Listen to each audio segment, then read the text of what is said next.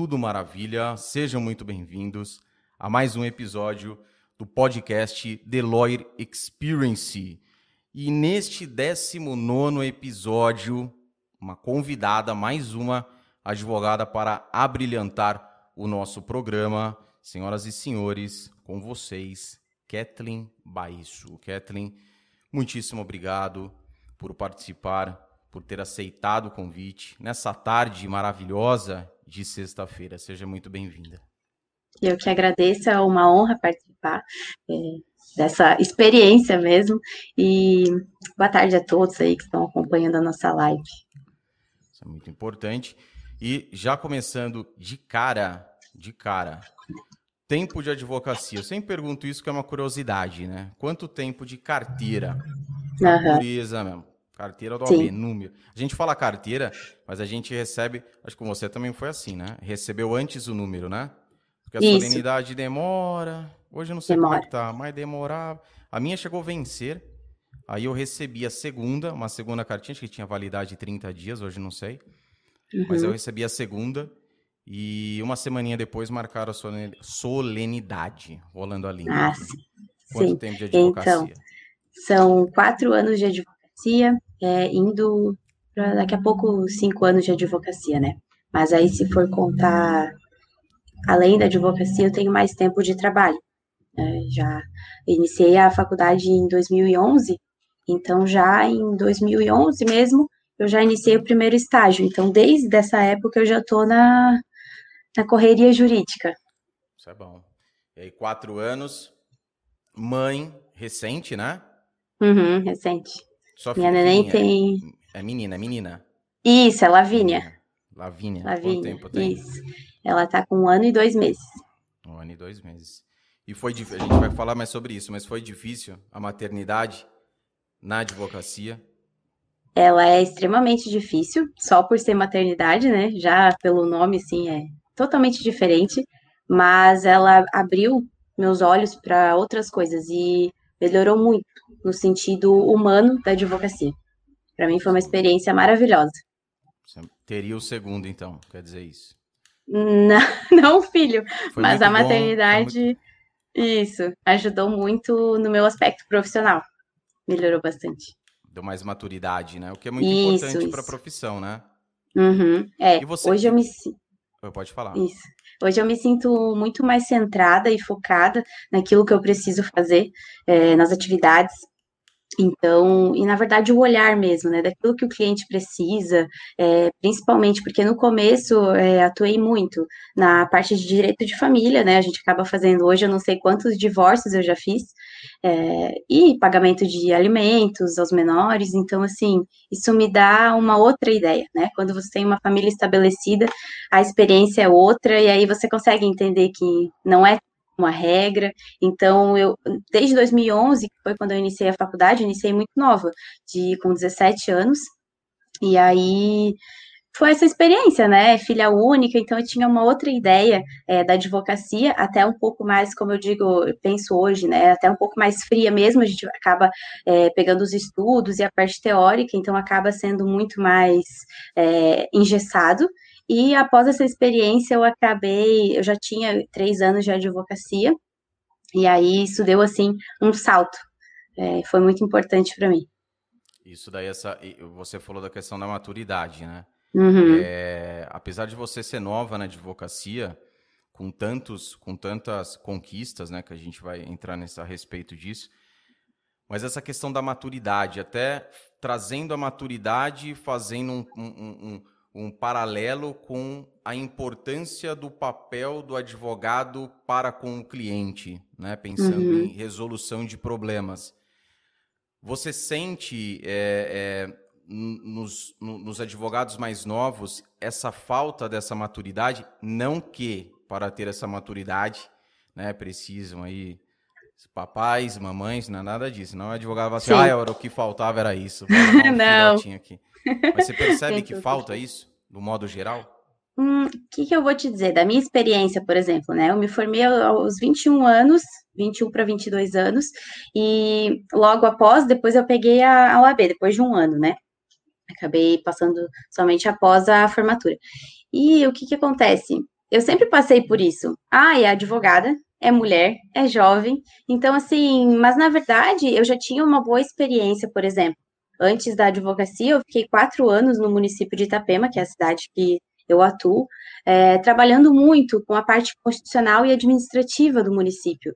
Então, é, na verdade, eu acho que a idade em si, ela não é apenas a questão da maturidade, porque eu vivenciei muito, então eu tinha um cargo dentro desse município é, em que, na verdade, assim, por idade, seria uma pessoa de 30, 35 anos. E ali, na verdade, tive essa experiência. Então, é, não, não tem muito a ver com a idade, tem a ver com a vivência da pessoa. Mas é lógico que né? Um advogado, por exemplo, eu hoje, eu vivo é, da advocacia desde que eu iniciei é, como advogada. Então, há quatro anos eu sobrevivo da advocacia. Né, esse é o meu trabalho e não tenho uma segunda renda, digamos assim. Ah, eu até tenho, né, o canal do YouTube tudo, é, outros trabalhos que eu faço, mas a minha vida é baseada na advocacia. Então, são quatro anos intensos de advocacia. Então, todos os dias acordando e dormindo sendo advogada. Então, essa é uma experiência. Pensa um advogado de 10 anos, 15 anos, com certeza já passou por poucas e boas, né? Então, isso que, que melhora muito, né? É a relação do tempo. Mas é claro que também a gente tem aí muitos acadêmicos de 30, 40, 50 anos, por que não? Eu não vejo assim, eu não tenho muito isso na minha cabeça, sabe? Como um tabu. Entendi. A questão da maturidade com a idade, né? Não tem, não tem uma relação direta e vai mesmo da pessoa, né? Algo que eu vejo que é, a, a, muito aí da maturidade, me diz o que você pensa a respeito disso, mas da maturidade pelo fato de não ter consciência daquilo que a pessoa quer, né? Até mesmo uhum. após aprovada no exame do AB. Você disse que desde o primeiro ano você já começou no estágio, depois você trabalhou na municipalidade, né? Então essa maturidade ela veio, né? Desde a mulher já é mais madura por essência, né? Se uhum. a gente uhum. for comparar com o homem, é mas eu vejo até a, a, a, minha visão é a maturidade, é a falta de maturidade atrelada com a falta de direcionamento, falta de foco, falta de não saber. É como assim, não acordou realmente para a coisa e aí uhum. é, é, é, é, inconstante na vida profissional. Você, Sim. É uma entendo, pegada que você também, que você também percebe Sim, isso? Eu, eu percebo, e assim, não vou dizer que não aconteceu comigo, porque no primeiro ano da advocacia, o que, que você pensa? Principalmente em lucro né? Exatamente. E aí, ah, eu tenho que pegar o máximo de ações e o máximo de lucro.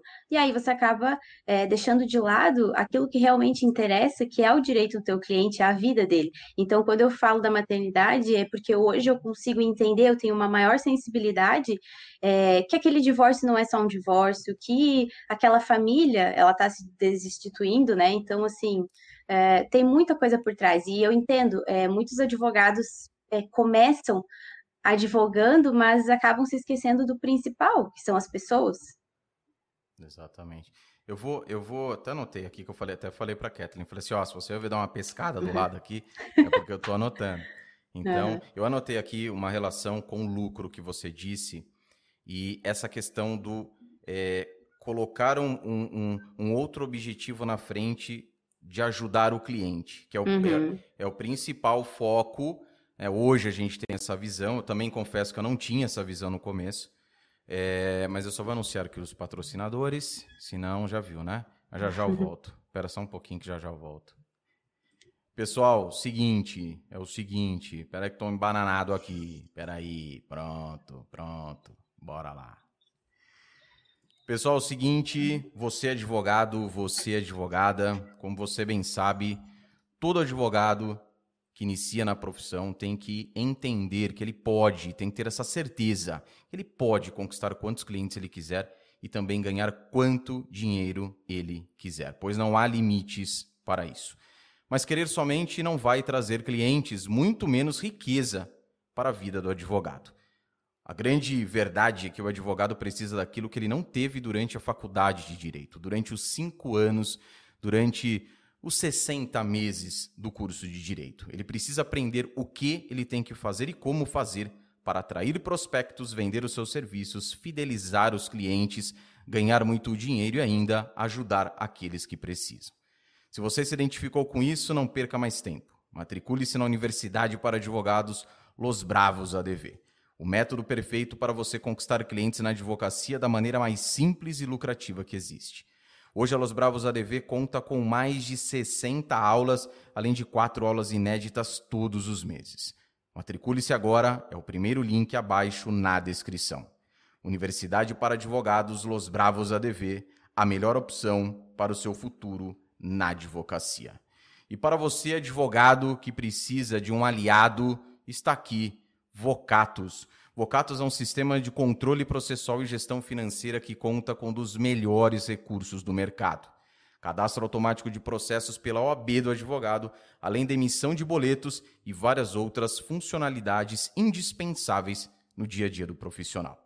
E para você que está aqui assistindo, ouvindo este episódio do podcast The Lawyer Experience, o Vocatus está te dando 10% de desconto. Pegue o seu cupom de desconto abaixo na descrição. Vocatus, o melhor sistema para o advogado empreendedor. Kathleen, você entrou numa, num ponto aqui muito importante, que foi a questão do lucro, né? Uhum. É, realmente eu também eu concordo com você. No começo há essa ânsia, né? E muito do que acaba sendo vendido é, infelizmente, acaba sendo vendido para os advogados, que a advocacia é fácil você ganhar dinheiro com ela. Né?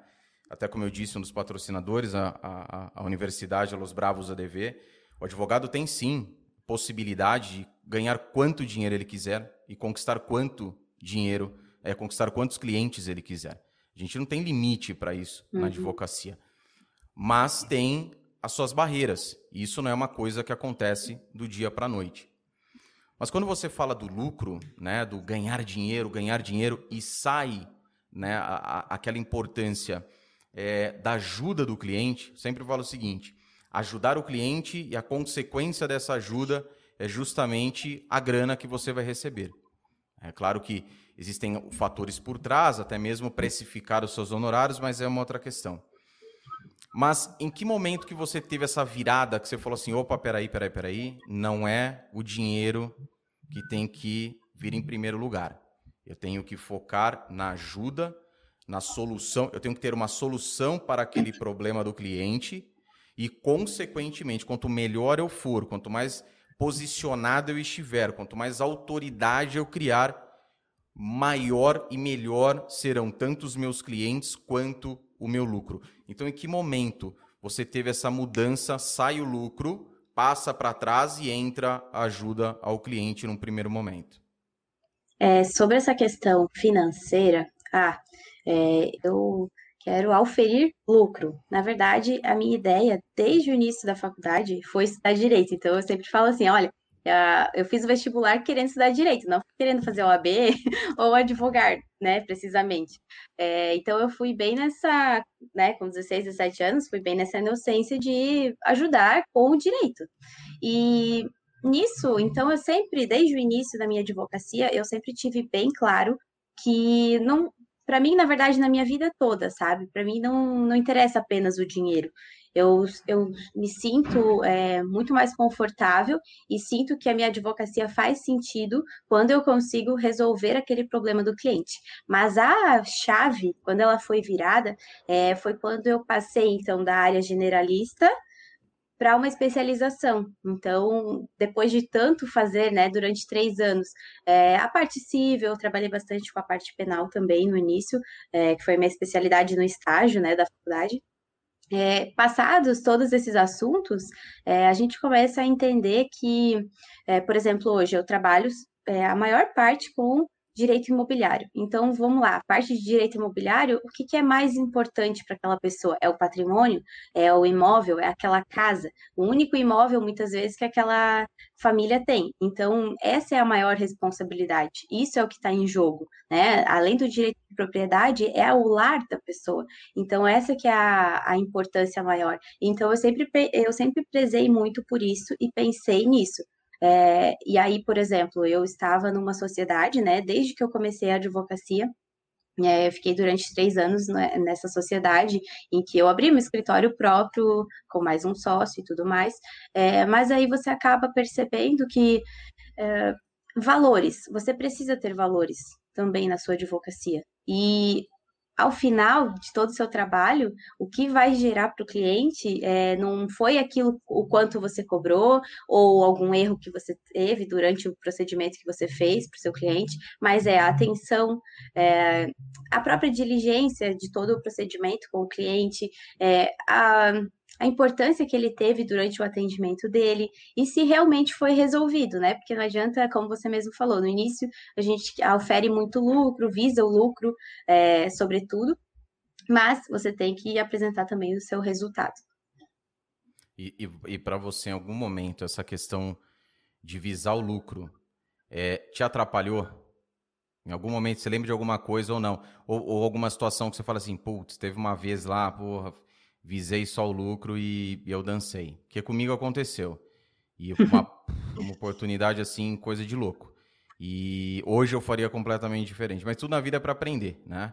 Mas você teve algum momento que você. Exemplo, né? Putz, perdi um cliente porque ficou estampado na minha cara que eu tava naquela parada, só tava querendo a grana ali, ou não? Ah, não, a princípio não. O que eu me arrependo muito de ter feito até hoje foi muito êxito né, ações de êxito. Então, no início, é, para você captar aquele cliente, o que a gente fazia nesse escritório, por exemplo, né, a nossa ideia era captar o cliente e fazer a ação. Só que aí você não para para pensar que você tem a inicial, você tem é, muitas vezes ou a contestação, e aí você tem a resposta, e aí você tem a audiência, e você está fazendo tudo isso de graça, e os meses estão passando, seus boletos estão chegando. Então, a questão de lucro que eu sempre me preocupei foi com a minha própria mantença, né? É, mas não, eu não, não me lembro assim de nenhum episódio em que o cliente que eu passei essa visão para o cliente, assim, sabe? Até porque, como eu te disse, né? É claro que hoje, hoje, com quatro anos de advocacia, eu já consigo me posicionar melhor nos valores, né? Ah, eu não faço tal coisa por menos desse valor, porque eu penso que é o correto para o tipo de trabalho que eu vou ter. Mas, antigamente, então, vamos dizer assim, é, algum outro arrependimento que eu tive foi de tentar abaixar um pouco o preço ou fazer aquela consulta sem pagamento, que muitas vezes a gente acaba fazendo para tentar captar o cliente, e no fim você só perde seu tempo, né? Mas você fazia isso, tanto o êxito quanto a consulta, era algo pensado? Ou fazia porque, meu, eu, eu, eu acho que é desse jeito, é a estratégia que a gente vai adotar sem muito conhecimento, porque veja, eu até digo porque hoje a sua advocacia é totalmente diferente. Uhum. Então, às vezes as pessoas falam assim: ah, eu fiz muito êxito, mas o êxito eu fiz estrategicamente porque eu precisava de experiência, eu precisava desenvolver a prática. Eu tinha uma reserva de emergência, um exemplo, e uhum. eu ia uhum. tocando com essa reserva até que a grana saía. Ao contrário do que muitos, a maioria não, a maioria vai no abafa. Vem o cliente, ó, oh, mas, ah, tá bom, eu faço no, ah, eu vou no êxito, eu vou no. A, a sua, uhum. a, sua, a sua experiência nesse início, com essa quantidade que você falou, arrependimento do êxito, ela era justamente por isso, porque não tinha uma estratégia por trás? É, na verdade, assim, uh, eu sempre tive na minha cabeça que eu precisaria da maior prática possível, porque os estágios que eu fiz não foram direcionados à advocacia, então eu não estagiei em escritório de advocacia.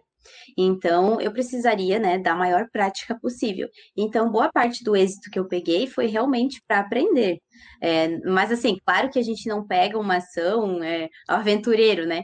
É, estuda, a, analisa casos, precedentes e tudo mais, mas a prática mesmo foi ali. Então, é, a parte boa do êxito foi justamente essa, eu consegui ampliar a minha visão, né, em vários horizontes aí, principalmente da parte civil. E não era assim uma estratégia, ah, eu vou pegar essa ação, né? Talvez até fosse de certa forma, porque muitos clientes que acabaram gostando do trabalho, do êxito, acabaram então fazendo outras ações é, que não seriam de risco, né? Então você acaba aumentando a tua clientela. Agora, a questão da consulta, hoje eu vejo que ela é um erro que muitos advogados cometem no início por pensar assim, ah, é, eu só vou responder aquilo ali para o cliente como se não fosse importante esse tempo para nós. E daí, quando a gente fala da, da maternidade, é isso, entende? Hoje, uma hora do meu dia é muito mais importante eu resolver as coisas, ou eu preciso mesmo fazer uma consulta paga do que simplesmente estar lá respondendo essas perguntas. E hoje eu sempre é, converso assim, né, com os meus colegas sobre essa questão é, pensando o seguinte, como a gente, no início, a gente não valoriza os nossos honorários ou mesmo a nossa profissão, né? Achando que, ah, eu só vou responder tal coisa, eu só vou fazer isso, ah, mas é simples. Mas na verdade não foi simples. Não foi simples eu, saber disso. Eu falo, eu falo para as pessoas assim, os advogados, é, ele muito, a maioria, né? Fala muito, uhum. mas a maioria eles ainda estão num sono profundo. E aí tem os advogados recentes, né? Os advogados com dois, com três, com cinco, até com mais tempo do que isso naquele sono profundo. E o sono profundo, assim eu espero, uma hora você desperta, uma hora você acorda. Né? Então veja, é, e todos nós passamos por isso. Eu passei por isso também. Apesar de eu estar numa atividade fulminante no começo da minha advocacia, execução, nossa, uma coisa. Só que totalmente sem direção. Então uhum. veja, ah, mas você estava fazendo. Beleza, mas eu estava fazendo errado.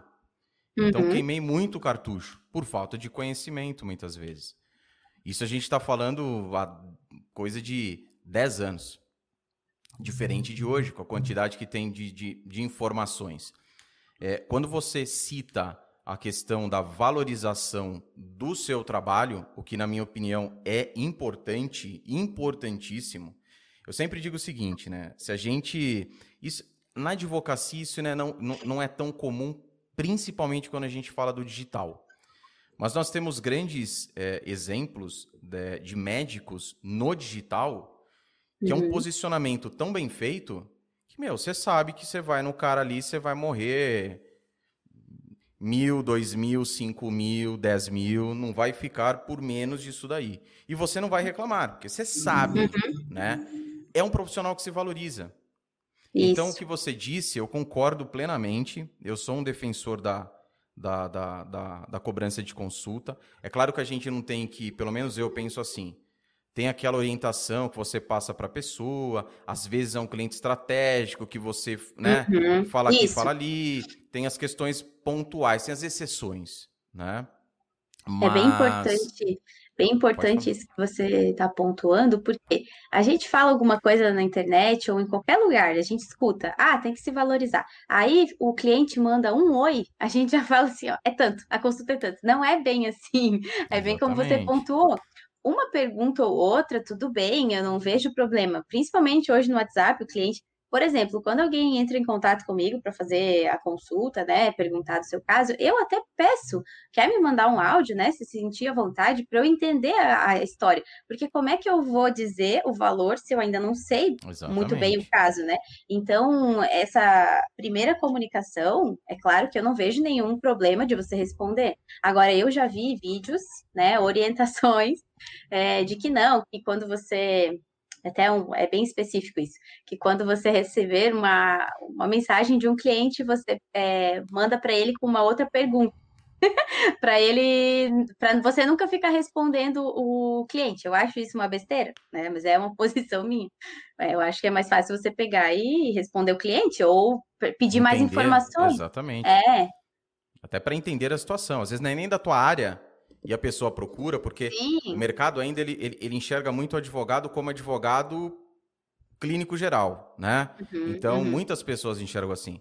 E às vezes você não entende aquele caso do cliente, sendo que você né, poderia, sei lá, direcionar aquele caso para um parceiro seu de uma outra área de atuação. Sim. Então, realmente é importante esse primeiro contato para você ter essa visão, saber do que se trata, se até você pode ajudar aquela pessoa e aí, posterior a isso, né?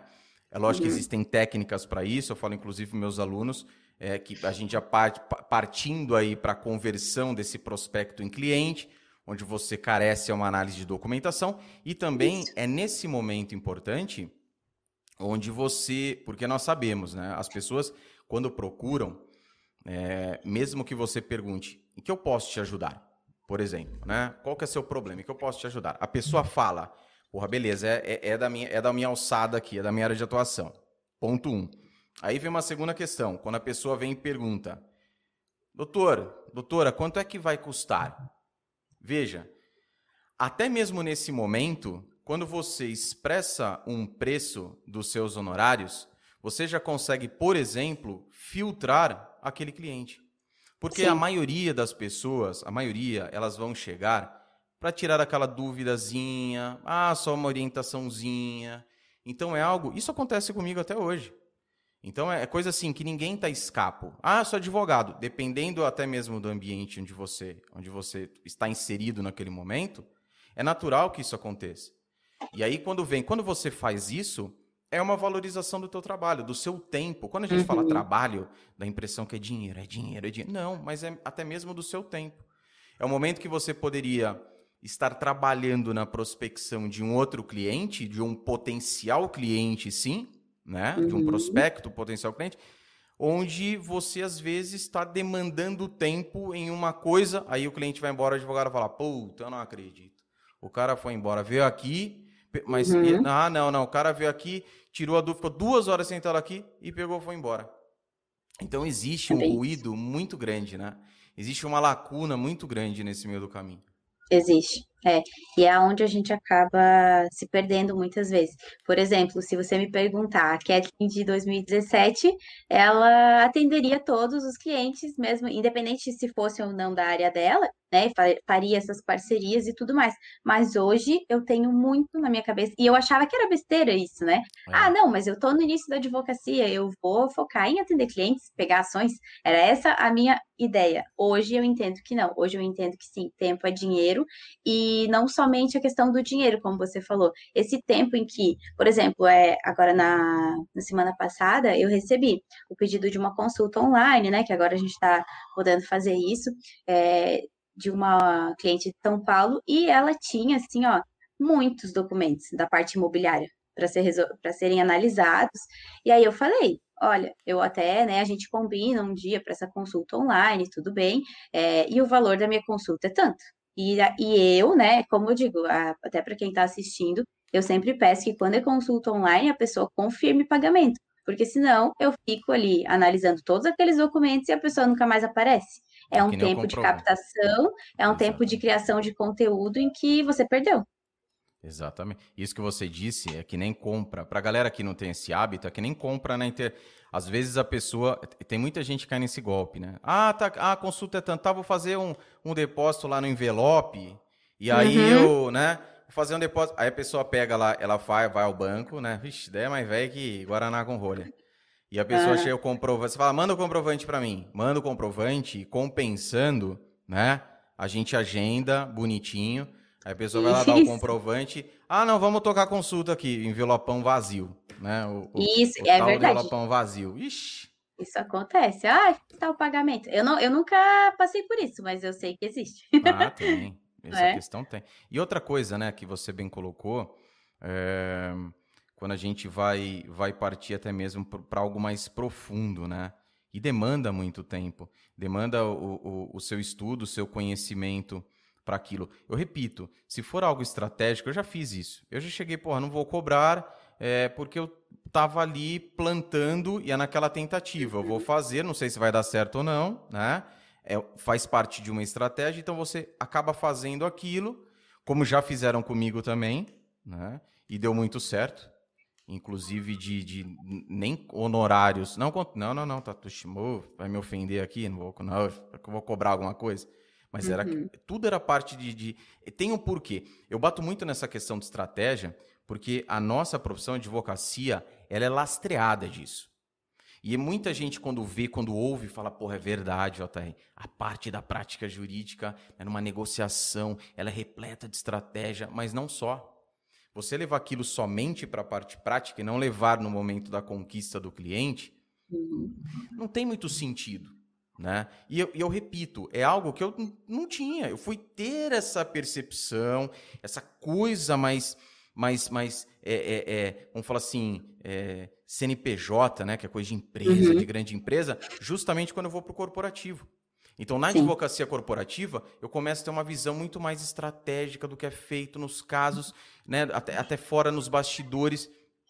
E eu trago muito isso porque é um, um, uma sacada, uma pegada que o advogado tem que ter. Né? E ele tendo isso na condução do negócio dele, do escritório dele, isso vai acabar sendo refletido para o caso do cliente também. Sim. O que é muito essa importante. Questão, essa questão estratégica que você fala é justamente isso, é ter o feeling. É, muitas vezes você tem um ótimo cliente. Por exemplo, eu tenho clientes assim que já fizeram mais de uma ação, né? E já me indicaram. Então, como eu vou pegar e, ah, eu vou para essa consulta? Você tem que ter o feeling. E, a, e eu sempre digo, a profissão do advogado não é advocacia, é ser, vende, é ser vendedor. É, você é um Exatamente. vendedor.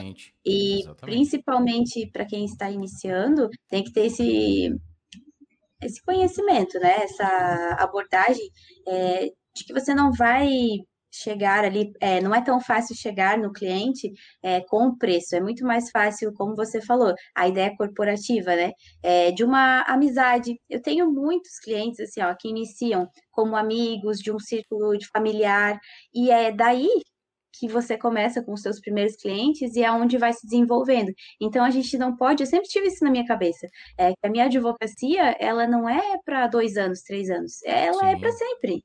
Então, não adianta, é, é uma carreira. A construção de uma carreira não é do dia para a noite. Então demora e também é importante você manter, né, esses contatos. Bem, você falou, é, foi pontual nessa questão é, da questão corporativa e das, desse trato com o cliente. É. Essa questão que você disse é da venda e onde muitos advogados acabam torcendo o nariz. JR. Uhum. Sou advogado, não sou vendedor. Sendo que você tem que vender a sua ideia, inclusive no momento da petição. Você uhum. tem que uhum. vender a sua ideia no momento de uma audiência, principalmente no momento de uma sustentação oral. O Matheus, do primeiro episódio, o Matheus Terra, do Advocacia Simples, amigão, gente boa demais, ele fala uma coisa, eu estava até revendo o podcast dele para fazer os cortes ali, e eu falei, ele fala, ele entra num ponto seguinte, ele fala, cara, eu gosto demais, o que eu mais gosto é sustentação oral porque é o momento que eu tenho de reverter, de ter a chance de reverter completamente aquilo que foi sentenciado. Então, olha que. E, e, nada mais é do que isso do que você vender aquela sua ideia. Quando a gente fala vender, vem muito aquela coisa mercantil, né? Ah, daqui dá o dinheiro uhum. que eu te dou um negócio aqui. E, e, e, o advogado ele fica arredio com relação a isso.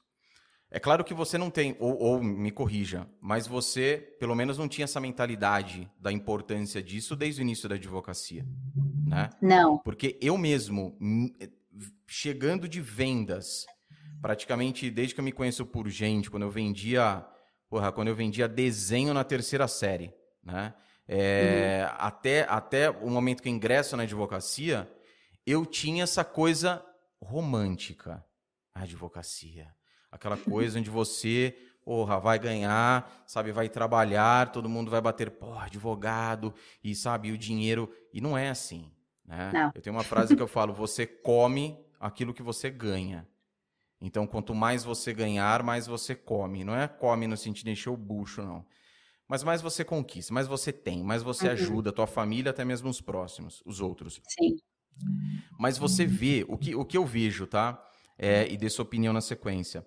Eu vejo que os advogados eles ingressam na advocacia com aquela única preocupação da prática jurídica. Ai, preciso aprender como faz uma audiência, preciso aprender como faz uma petição. E eles ficam nesse loop infinito. E aquilo que eu digo, não adianta você dominar muito bem a, a prática jurídica, a audiência, a, a, a, a petição, sendo que para isso você precisa de clientes. Uhum. Senão, se você não tiver clientes, você não vai conseguir executar isso que você tanto gosta. Você também tem essa percepção que é, existe. Estão pulando etapas. Eu não falo para você negligenciar a prática jurídica, não. Mas a prática jurídica, é, na minha visão, ela é algo assim: que se você foca na conquista, quanto mais clientes você tem, mais você tem possibilidade de praticar e melhor você vai ficando. Então é algo que precede. Você percebe que essa questão da venda, do, do que o advogado precisa realmente isso, desenvolver. Ah, mas eu nunca vendi uma agulha, não tem problema.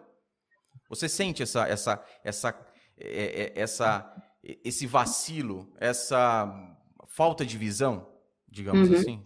É, na prática, né? É, por exemplo, é, ah, aprovada na UAB, que, que foi a minha maior preocupação? Justamente a prática, né? A prática da advocacia. E, na verdade, não é isso, né? O que é aquilo que não é ensinado no, na faculdade, na universidade convencional. A questão de marketing, a questão, como você bem falou, né? É, do trato com os clientes, a conquista, as visitas aos clientes também, é todo um, todo um conjunto, né? Mas, assim, Eu tinha sim essa ideia, como você bem passou, sobre a questão prática, e ao longo da advocacia, fui desenvolvendo e entendendo que realmente o que interessa primeiro é o cliente, né? E assim como o cliente, a história dele, aquilo que é, aquilo que ele te procurou, ele teve um objetivo para isso, né? A, a, e como você disse que o advogado fica no looping, também tem essa questão de que os advogados não percebem, né, que para o cliente sair de casa e ir lá fazer a consulta, ele pensou muito nisso. É, e aí ele está buscando um profissional que vá atender bem, né? O cliente ele não está interessado se é embargos, se o nome da peça, o artigo, é, exceto alguns clientes que já têm conhecimento nos temas, mas o teu cliente ele não está interessado do parágrafo do artigo, ah, porque vamos entrar com isso, isso e aquilo. Não, ele quer, ele quer a prática. Ele quer algo muito maior do que isso. E eu, eu concordo sim com esse posicionamento. É algo que eu sempre, sempre comparo a prática jurídica é, com a bicicleta quando a gente começa a andar. Né? A gente começa a andar ali com duas rodinhas Aí o nosso pai vai lá, ou a nossa mãe, tira a rodinha, fica com uma. Dali a pouco, uhum. curto espaço de tempo, né? Você ali andando de baiquinha, todo dia, um pouquinho por dia, daqui a pouco você está sozinho, você está andando sozinho.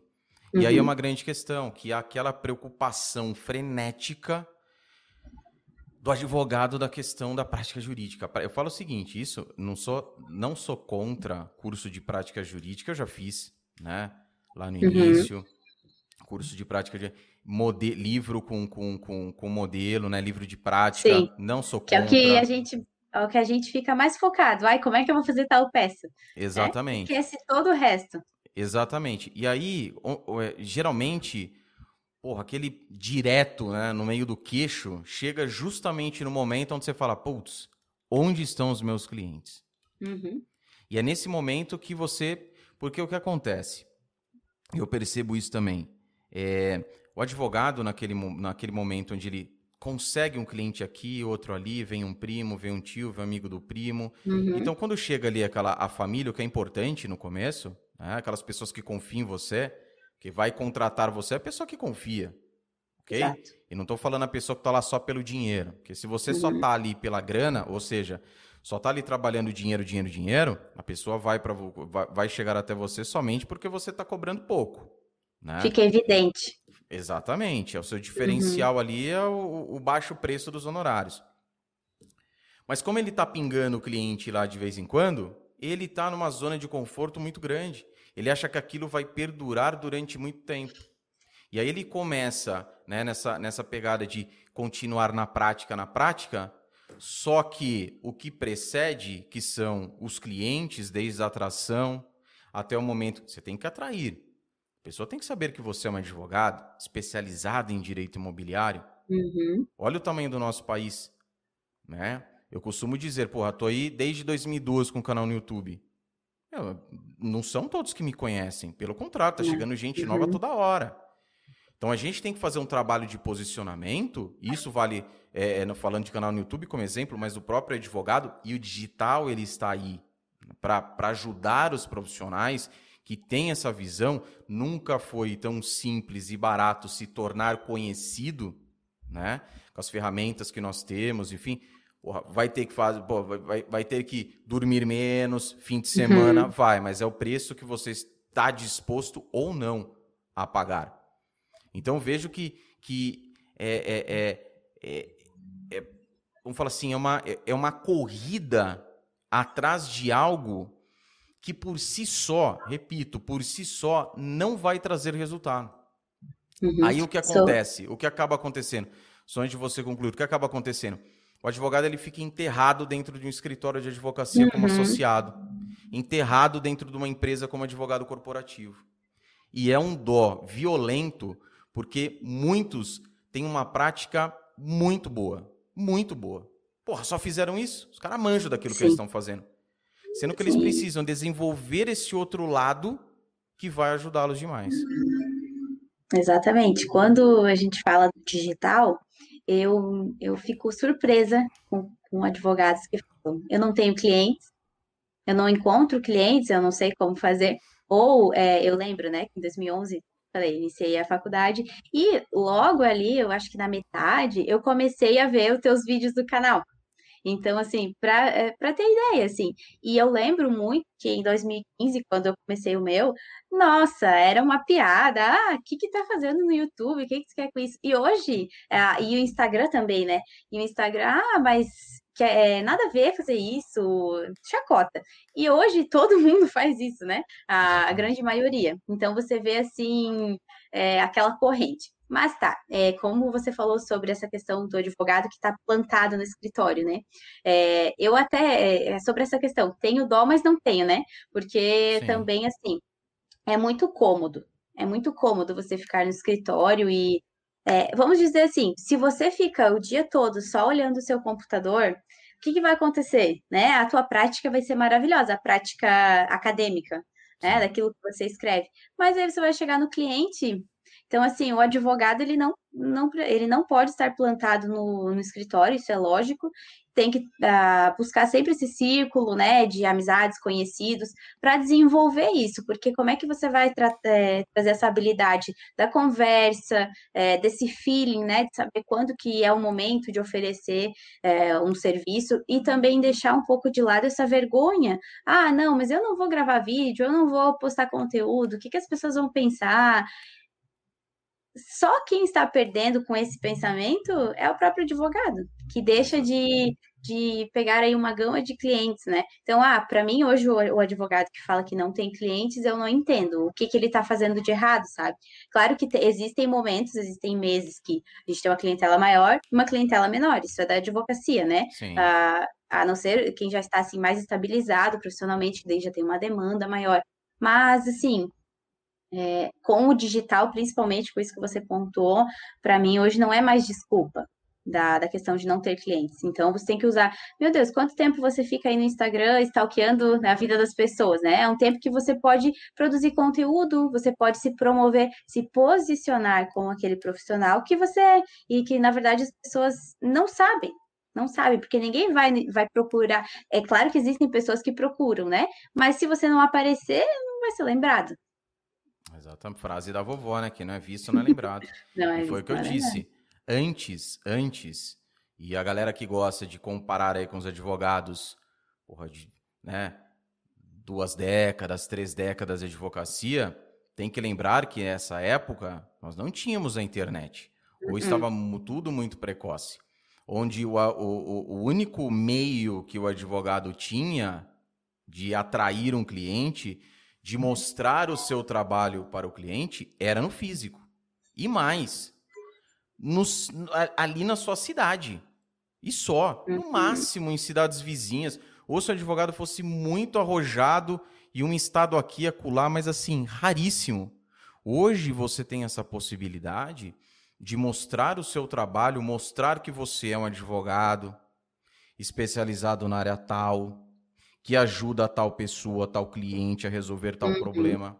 Olha que louco. Se você falasse isso lá em 2012, quando eu começo, eu falo assim: ah, bichão, para com isso, rapaz. Deixa eu continuar fazendo meus vídeos aqui e boa que não existe isso que você está falando. E aí vem uma, uma perda de oportunidade gigante. Uhum. Só que tem um outro ponto aí que ele fala assim: ah, tá, ah, JM, você falou que a galera tá num sono profundo. Só que tem um problema gravíssimo. A advocacia não parou. O MEC não chegou lá, falou, ô, pessoal, parou, parou, parou, parou. Ó, curso de direito, esquece, mais nenhum. O OB não chegou e falou assim, não, não, não, não, durante cinco anos, sem exame do OB. É todo ano um batalhão, um exército de uhum. novos advogados no mercado. E aí tem essa grande questão que eu falo assim, até que você colocou, ah, os advogados, eles vão lá e, e, e eles estão na internet. E eu, eu, eu venho sempre falo o seguinte: não adianta você estar na internet de corpo presente. Ah, eu tenho um site, ah, eu tenho um, um perfil no Instagram, eu tenho uma, uma, uma, um canal no YouTube. Aí a hora que você vai ver, é uma coisa que não tem. O... E aí tem a grande questão, né? Que o advogado ele se preocupa hoje na internet, e me diga a sua opinião, o que eu vejo, a maioria que está ali é o profissional que ele está querendo ser influencer e não uhum. tem problema nenhum se o objetivo for esse, ok? Ele quer ser influencer E uma outra coisa que eu vejo muito é advogado produzindo conteúdos para outros advogados, uhum. levando em conta que esses outros advogados, eles não são seus clientes. Então é mais uma questão, ah, eu tô, na, oh, Jota, eu tô na internet, tô lá todo dia, porra, é live, não sei o quê. Aí você vai lá, você chega, você olha o conteúdo, fala, viu, mas desde quando você advoga para advogados? Na boa, você advoga? Porque pode, tem advogado que advoga para outros advogados, que o público dele é daquele, tá certíssimo. Não, mas eu não advogo para outros advogados. Porra, uhum. cara, é porque ó a quantidade, o conteúdo massa, ó a qualidade, tá... Você percebe isso? Que assim, eu... muitos uhum. não estão. E aqueles que estão, a maioria estão ali, mas estão com uma estratégia equivocada. Você percebe isso? Eu, eu vejo que muitos advogados, principalmente esses, uh, os influencers, assim, né? Eles estão seguindo uh, uma maré diferente. Mas então foi, foi justamente esse o looping, né, do, da minha advocacia também. Uh, eu iniciei em 2015, eu não era advogada ainda, com um canal de estudos. Então, para ver, é uma transição, né? Quando você acaba percebendo isso, e eu cheguei num ponto assim: olha, estou fazendo uh, vídeos somente para advogados. E a minha rentabilidade, o que eu quero hoje, é, são, são, os meus clientes, né? É uma área totalmente diferente. É onde eu pauso o meu trabalho, faço um ressignificado disso, e aí busco, né, daqui para frente, então, isso eu digo particular, né? É um projeto meu de atuar somente nessa questão da advocacia para os meus clientes. Então, hoje o meu Instagram, ele foi totalmente modificado para atrair clientes. Né? Então, assim, eu, eu deixo de me preocupar é, com o posicionamento, ah, né, que eu vejo muito, ah, que roupa que tá vestindo, que, sei lá, sapato que tem, que carro que tem, foto bonitinha, isso aí não me importa, isso hoje não me importa mais, né, o posicionamento... Sua estratégia é outra. Isso, hoje eu penso em fazer um conteúdo, até se você for ler algum post, por exemplo, não tem um conteúdo totalmente jurídico, é isso que você falou, é não estou advogando para advogados. Não adianta fazer uma escrita rebuscada que ninguém vai, o meu cliente não vai entender, né? Salvo os empresários eh, e alguns também não vão entender. Então, eu sinto sim é, essa questão da de, sem foco, né? A, a, advocacia sem foco, e eu creio que é bem prejudicial. E o que eu acho pior de tudo isso é que alguns advogados estão se perdendo uh, eticamente eu vejo muito vi a, agora, né, aqueles vídeos engraçadinhos e tudo mais, e eu, eu penso assim que tudo tem um, um limite. Eu vejo muita coisa que eu não gostaria de ter visto, bem na verdade. É. Essa questão, e, e, deixando claro assim, quem tem estratégia, ah, o advogado, nós temos é, alguns perfis de advogados aí que que tem essa pegada de influencer, meu, é o objetivo? É. Tá top, Isso. tá massa. Uhum. Tá ali, é o que ele tá fazendo. O problema é quem consome aquilo de acreditar, putz, pra eu estar no Instagram, eu preciso ser assim, fazer isso, isso, isso. E aí vem o que? A direção, a falta de clareza, a falta de foco. Para. O que é que você quer? Você, você tem o seu perfil aqui profissional para quê? Ah, uhum. Ah, Jota, é para conquistar clientes. Então, não é desse jeito que você vai conquistar clientes. Ok? Você entende o seu. Como que é seu. Ah, meu cliente é assim, esse assado. Beleza. Esse tipo de postura, você não vai conquistar, você vai afastar o seu cliente. Uhum. Então, aquela história assim: não existe nesse ponto, não existe o certo e o errado. Existe uhum. O objetivo do porquê você está fazendo aquilo. O porquê que você faz. Entende? Isso é muito importante, é muito. Muito. Porra, é o que você falou lá atrás. Tá perdendo tempo, às vezes produzindo conteúdo, tá lá no feed, né? Toda hora ali, ou no, no, no, nos stories, enfim. Né, tá, é uma coisa tão frenética que além de perder tempo, você gasta energia, dinheiro e aí, né, podendo colocar informação para um advogado concorrente teu. Então uhum. falta exatamente isso, né? Essa essa correção de rota, correção de rota um direcionamento a, específico daquilo que você vai fazer. Porque antigamente eu acreditava que ah, fazer vários stories vai, vai acabar impulsionando minha advocacia de alguma forma. E não, aí você vai ver quem visualizou ali, quantos são clientes. Exatamente. É o objetivo que você tem. Então, uhum. é, isso, isso é uma clareza, por exemplo, coisa que antes não se tinha. Uhum. Então, quando você foca naquilo, é claro que você vai atrair outros advogados, é pessoal curioso, isso é normal. Só que até mesmo falando em seguidores, falando em curtida, falando em comentários, eu falo para as pessoas, eu tenho clientes que não curtem, nem, nem seguir me seguem, mas estão uhum. lá. Ou o vídeo, coloca um vídeo, tá lá um vídeo, tá não sei o que, tá. Para mim é o que importa.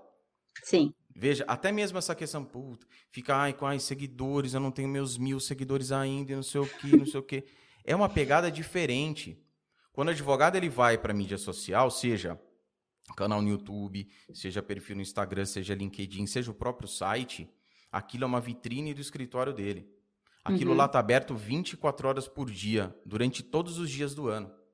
É direct que ele pode receber, é um comentário num vídeo lá no Facebook, é um comentário num post que ele colocou lá no LinkedIn, assim por diante. É uma mensagem que mandaram lá no Fale Conosco do site dele. Uhum. Só que uhum. ele está presente. Agora tem outro ponto que, que também eu percebo que, assim, é, duas situações, na verdade. Primeiro, ah, não é, não, não, é, não é prazeroso no sentido de, ah, não, não, vai me, não vai me dar ibope, vai, entre aspas aí, eu fazer um perfil estratégico para os meus clientes. E outra, JR, além de não ser uma coisa prazerosa, que nem um perfil do meu lifestyle, lá, lá, lá, lá, lá, lá, também é algo que vai demorar muito. Olha só a visão. Isso eu vejo porque, primeiro, se não é imediato o resultado, já não me interessa. Uhum. E aí eu falo por quê?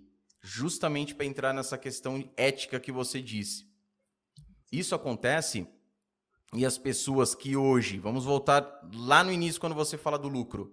O advogado ele entra hoje, imagina um outro advogado mais experiente que ele, e não precisa ser muito mais experiente não. Um advogado com um ano a mais de experiência que ele, e vira e fala assim: Ó, oh, eu tenho aqui, eu vou te ensinar como é que meu escritório, com menos de dois anos, faturou milhões de reais na advocacia. O cara coloca um vídeo nesse, publicidade na frente do advogado que está chegando agora na advocacia. Qual que é a probabilidade desse advogado comprar isso daí? É altíssima. Uhum. É altíssima. E aí você pode falar com qualquer advogado, mais, com, mais experiência, qualquer. Eu sempre falo isso, que a pessoa, não, você pode falar com os advogados maiores escritórios que a gente tem no país. Pergunte, porque eu já perguntei. E diga a eles. Fala, viu, mas você, Cara, mas essa estrutura aqui você não tem, não tem receita de, não tem, não tem receita de boa. Tem fórmula, tem atalho? Não, não tem. E aí mas a tem, pessoa, a existem pessoa vem... muitas vendas de atalho, exatamente. Exato. E aí a pessoa vai lá, compra, é claro que vai colocar em prática e não vai funcionar. Eu sempre falo, eu desafio qualquer um desses aí que vendem essas coisas malucas Libera um acesso para mim, eu vou fazer tudo, vou colocar tudo em prática. Se der resultado, eu saio. Eu saio da rede social e vou ficar só aplicando. Porque se é para ficar milionário, se é para ganhar milhões, eu largo tudo isso. Claro que vou ajudar mais advogado nenhum, não. Dane-se aí, vou cuidar da minha vida. Vou, tem uma, uma, uma fórmula pronta aqui, é isso que eu vou aplicar. E um abraço. Mas não com meio, hein? Quero com fim. Ah, mas não, não, não.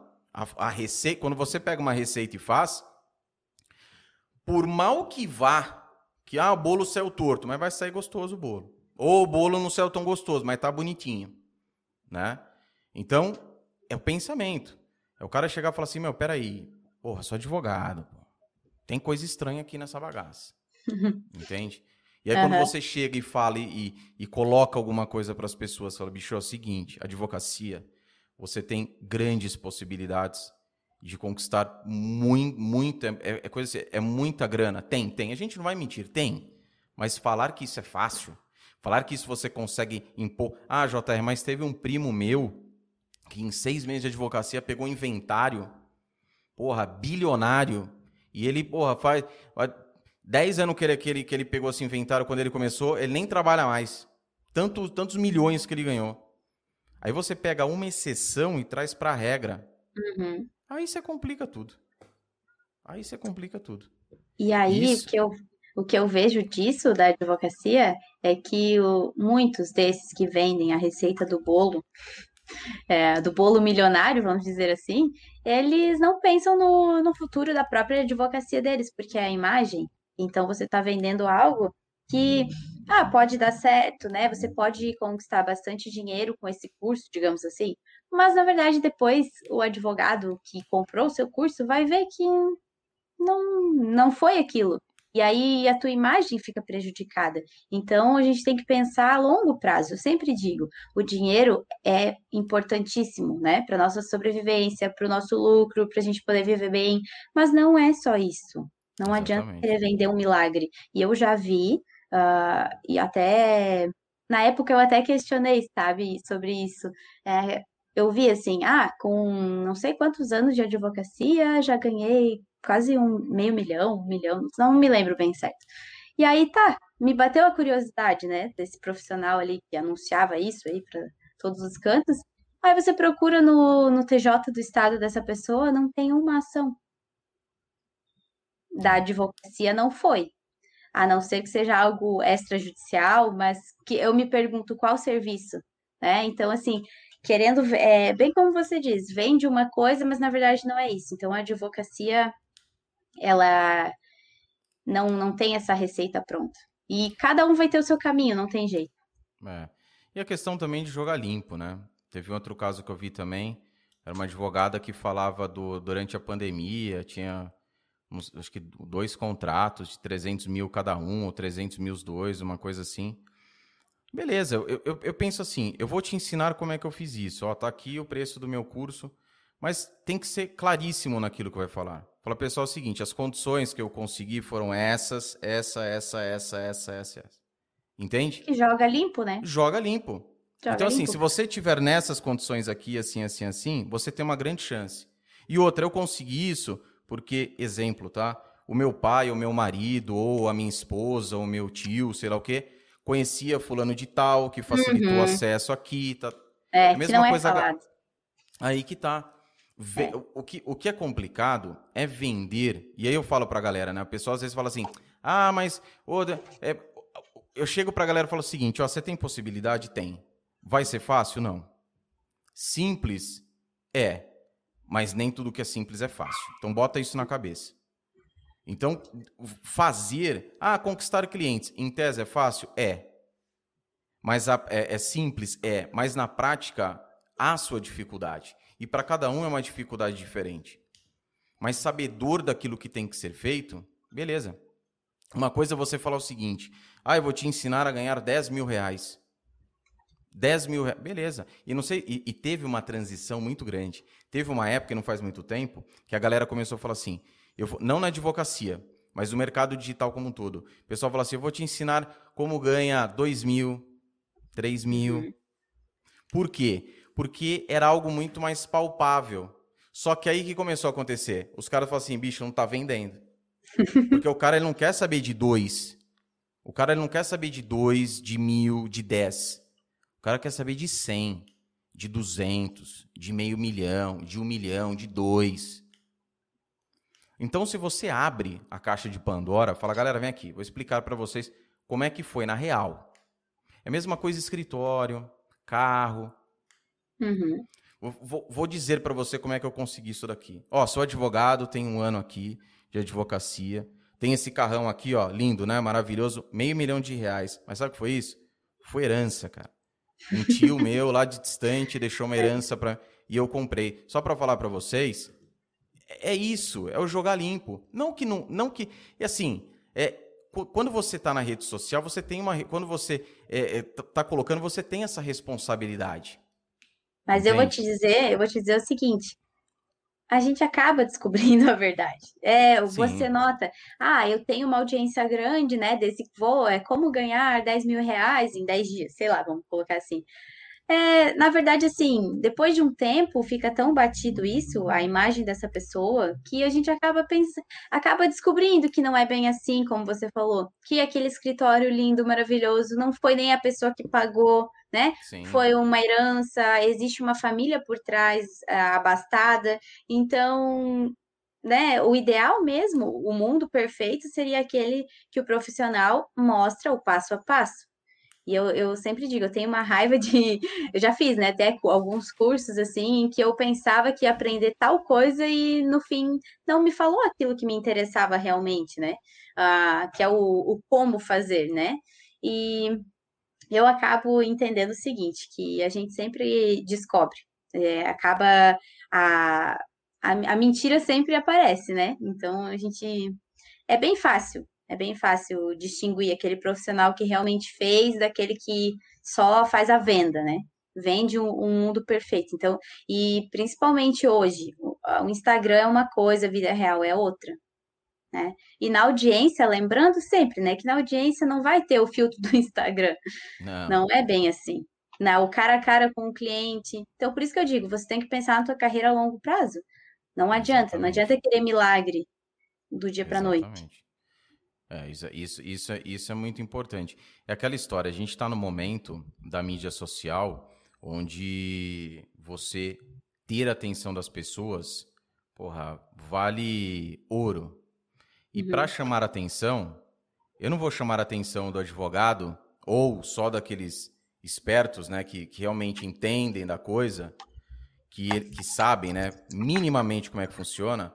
Eu não vou chamar a atenção falando o seguinte, ó, Vou te ensinar a ganhar 10 mil. Ó, eu vou ensinar para você estratégias aqui para você atrair clientes. Mas, ó, não vai ser uma parada fácil, tá? Você vai ter que botar a mão na massa. Você vai ter que fazer isso, isso, isso.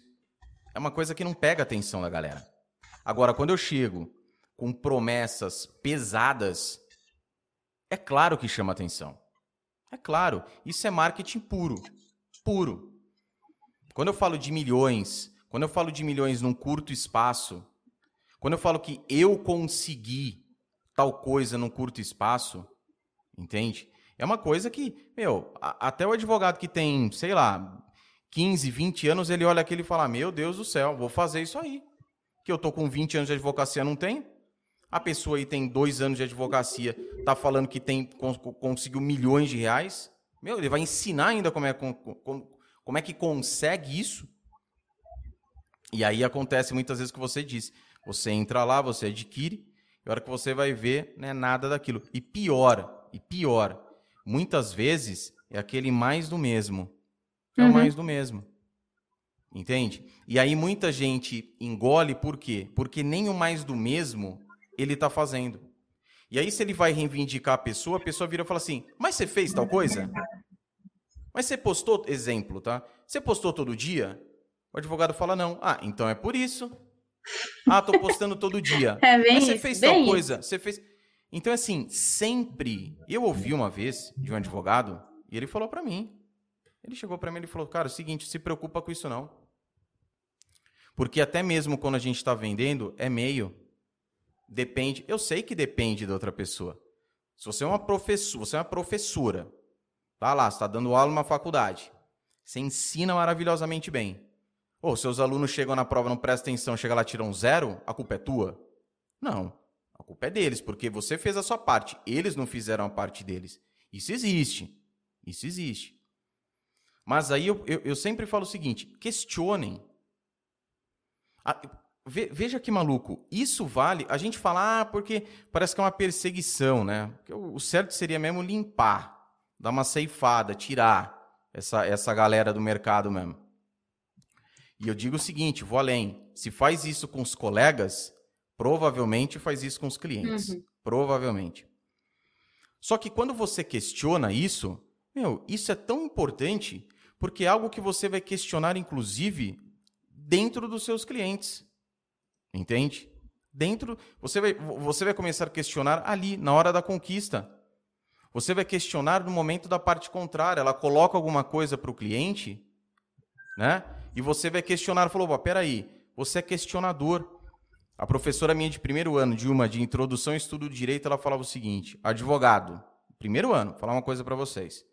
Advogado tem que desconfiar da metade do que falam para ele e não acreditar na outra metade.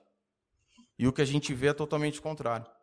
É zero ceticismo. É assim, a pessoa é cética para aquilo que vai dar trabalho para ela, para aquilo que demora resultado mas ela é 0%, ela é 100% crente quando ela se depara com uma coisa que fala: eu tenho aqui, vou te ensinar a ganhar milhões de reais em dois, três meses, em sei lá quantos meses. Entendeu? Uhum. Sim, Então é uma exatamente. coisa. É uma coisa de louco. Pessoal, eu vou fazer uma apresentação aqui. A Kathleen volta já já. Fiquem comigo aqui. Sei que minha carinha é feia.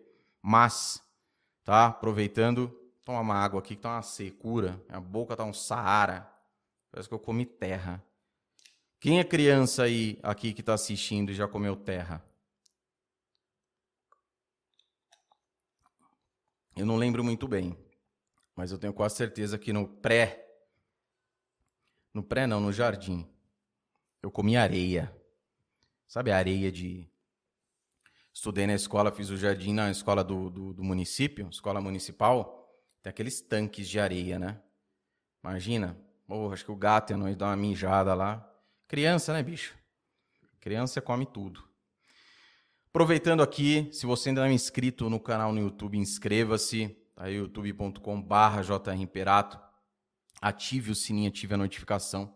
Porque todo vídeo novo, e já já novidades aqui, mais vídeos, mais vídeos.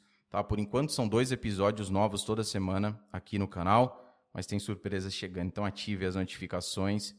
E também, se você ainda não me segue no Instagram, perca mais tempo não, vai lá, me siga no Instagram, clique no botãozinho azulzinho e ative. Eu falo nem pelo, pelo fato de seguir, porque isso tem uma coisa que eu não sou apegado à quantidade de seguidores, tá? Mas é principalmente pela notificação. Seguir Abre a Notificação, post todo dia, clica lá, notificado, mesma coisa aqui no YouTube, clica lá no Instagram, na notificação, post novo, o Instagram vai te avisar. Assim esperamos. Está de volta. Pronto. Aí.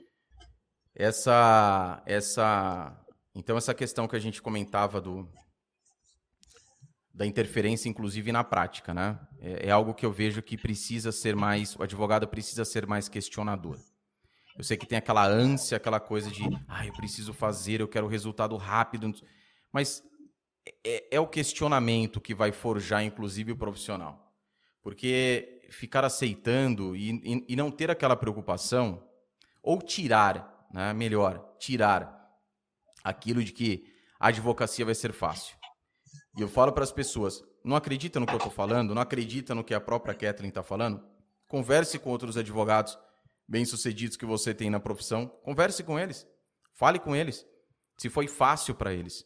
Nem advogados que herdaram escritórios da família, que, pô, arregaçaram a manga, falou, não, vou botar para torar aqui, os caras sabem que aquilo foi difícil. Agora, faça ideia quem está chegando agora e não tem nenhum padrinho, não tem nada, não dá para acreditar, né? Acho que nem numa insanidade, nem numa insanidade. Você consegue falar, putz, grila, cara, ah, isso é, é, é isso daqui. Não é. Questionem. Né? Questionem a pessoa. Chega lá e fala a pessoa, fala, bicho, fala o seguinte para mim. Como que vai... Ah, mas isso daqui eu vou te ensinar lá dentro do curso. Não, me explica aqui que eu não estou entendendo. O que, que eu preciso? O que, que eu preciso? Né?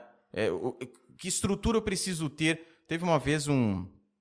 Até um, um, um, um, aluno meu, ele acabou adquirindo outro curso, e ele falou: falou, meu, chegava lá, o advogado falava de delegar. De delegar, tem que delegar. Tem que... Ô, cara, eu tô chegando agora em advocacia, sou sozinho. Não tenho uma estagiária, não tenho secretária. Vou delegar para quem? Exatamente. Não porque a Apple, porque a Google, porque não sei o quê. Bicho, beleza, e, mas para quem que eu vou delegar isso daqui? Tem coisa simples. Mas que a pessoa se questiona. E aí tem um grande problema, porque entra numa frustração muito grande. A pessoa vai entra. com muita sede naquilo. Nossa, é agora. Nossa, é virar, é virada. Aqui é que o negócio vai acontecer. E a hora que ela começa a se deparar que a, a, aquela execução dela tem que ser maciça, que ela, que ela no estado que ela está, no momento, ela não vai conseguir aquilo, ah, aí acaba ficando descrente cada vez mais. Então, assim, tem como? Tem como. Tem como você ficar milionário na advocacia? Tem. Só que isso não quer dizer que é fácil. Agora, é que eu digo, se tem como, porra. A pessoa chega para você e fala: o que, que, que você quer? Eu falo isso. O que, que você quer? Fala aí, um, um bem material que você quer. Ah, quero morar na cobertura em, no Leblon. sei lá, se é mais caro. No Leblon. Você viu o preço? Vi, Jota, tá caro, tá 10 milhões de reais. O que, que você é? Sou advogado, beleza. Se eu falar para você que você tem condições de, de, de faturar, de lucrar, faturar não, lucrar 10 milhões, você bota fé? Mas é em um mês? Não, não é em um mês. Em um ano? Não, provavelmente em um ano você não vai conseguir. Aí ele fala, ah, então não quero, que o cara lá tá me... Mas você tem essa possibilidade. Faça a coisa certa, cerque-se uhum. das pessoas certas, que você vai conseguir até mais do que isso. Você tem a possibilidade. Diferente uhum. da pessoa assalariada. Ah, eu quero, JM, para você conseguir. Quanto você ganha? Putz, vai demorar muito. O advogado não. Só que é fácil. Porra. Se você falar para a pessoa hoje, meu, você pode atuar em qualquer cidade do país. Você vê advogados até hoje falando das cidades onde. Ah, porque a minha cidade é pequenininha, porque a minha cidade. Uhum. Não consegue ter essa visão do que tá, está acontecendo no digital. Você, você vê isso também? Vejo. E aí, aquilo que você falou sobre, é, ah, você pode ganhar 10 milhões? Exatamente. Mas não é. Ah, pode ser de uma, uma única vez. Sim. Mas, por exemplo, hoje, né, colocando assim, falando isso na, na minha prática, por exemplo, é, ah, é muito fácil eu pegar e vender um curso. Ah, é, ganhe 30 mil por mês, né? Então, assim, com certeza, eu hoje, de honorários, eu ganho, né? Vamos dizer assim, ah, a minha captação foi de 30 mil, mas esse 30 mil não é à vista, entende? É o que os advogados não trazem à prática, muitas vezes, quando vendem esses cursos. Ah, ganhe, sei lá, X reais, mas não é bem assim. Então é bem fácil eu chegar e mostrar apenas uma parte da história, né? E tirar, desmistificar isso de que a advocacia é somente um escritório, é roupa social, é carrão, como você disse, é muito além disso, né? É claro que você vai estar de acordo com aquilo que você pensa que é a advocacia, que, com aquilo que se vê dos advogados mais tradicionais também, mas não é só isso, não é só isso. E eu acho bem perigoso essa questão da receita do bolo, porque aí é onde a pessoa vai se frustrando, né? E eu não vou dizer que isso não aconteceu comigo muitas vezes né? Ali até o segundo ano da advocacia, você se espelha em pessoas, por isso que a internet também é um pouco perigosa nesse sentido. Você acaba se espelhando em pessoas, mas não, não para para pensar a realidade dessa pessoa. É, ah, não tem como, não tem como eu me comparar com uma advogada X, né, do mesmo ramo, inclusive, porque a condição de vida dela é outra, né? Ela já nasceu, já tem uma, uma outra estabilidade diferente da minha.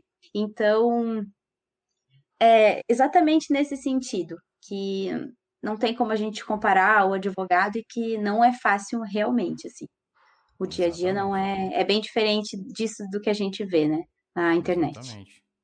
Acho que você ir lá acompanhar, pô, seguir, pô, que legal, mas consciente, como você bem colocou, cada um tem sua vida. Cada um, te, cada um tem seu modo de atuar. É claro, você vai pegar ali uma estratégia que a pessoa ensina, vai aplicar, pô, deu certo. Ah, vou moldar tal coisa aqui para minha realidade na advocacia. Isso. Isso é muito importante. Então, inspirações são legais. Lógico que são. Isso é ótimo. O que o, o, o que o advogado tem que entender é que não, não tem, não tem é, é, é, algo que vai, nossa, daquele boom e da noite para o dia. É claro, a gente falou exceções, quando né, o, o, o, inventário. Eu, no começo da advocacia, eu falo isso, que tem a ver com direito imobiliário, atuei por um bom tempo também com direito imobiliário no início da advocacia. Uhum. Meu, eu falo, eu tive a chance de, num primeiro ano, imagina só, vamos lá, imagina eu, é, é, no primeiro ano menos ainda, era, acho que não tinha nem completado o ano de advocacia. Eu tive a chance de, porra, você já está milionário. E melhor ainda, não é com dinheiro não, com imóveis. Uhum. Imóveis. Eu lembro, eu lembro, meu Deus, ó, a gente chega sedento, chega numa energia violenta. Aí cai o um negócio desse no colo. Só que você não tinha, meu, a mínima noção do que fazer. Hoje, hoje, muito provavelmente, não vou cravar 100%, porque tem ser humano do lado de lá, mas a probabilidade de eu ter assinado um contrato seria infinitamente maior porque hoje o momento é totalmente outro. O conhecimento é totalmente outro. Coisa que lá não tinha. Coisa que se cai hoje num colo de um advogado com esse tipo de conhecimento, a probabilidade dele vai ser muito maior do que a minha quando foi lá no começo. Desde que ele tenha interesse em saber como é que faz a coisa. E naquela vez, eu lembro a pessoa falava assim para mim, cara, bichão, menos de um ano, tá milionário. E outra, é casa.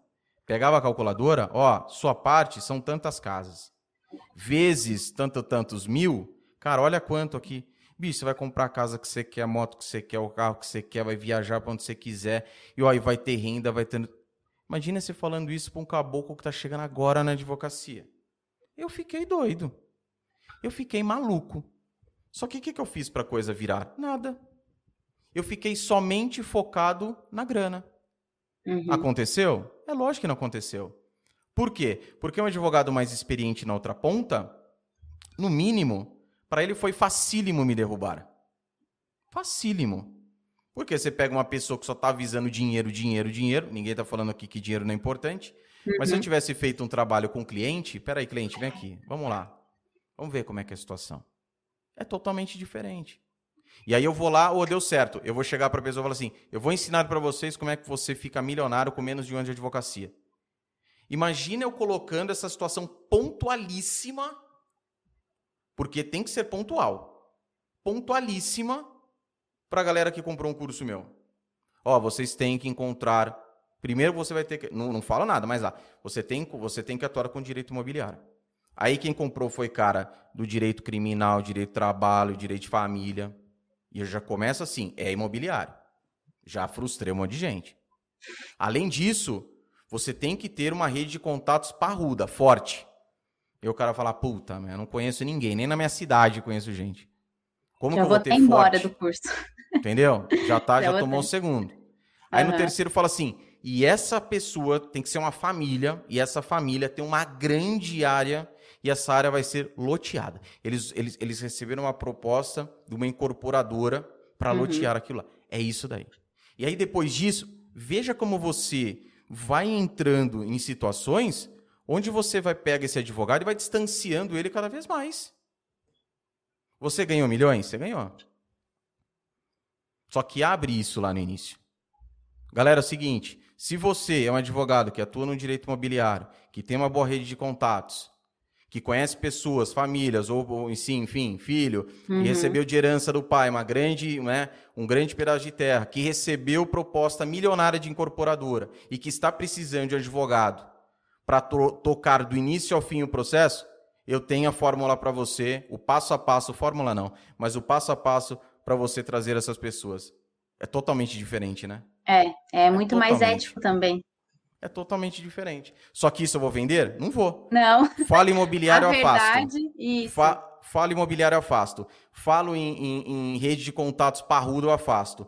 Falo em família com, com, com um, é, grande pedaço de terra para lotear, eu afasto. Eu vou afastando. Mas, Chega lá, tem olha, um que compra.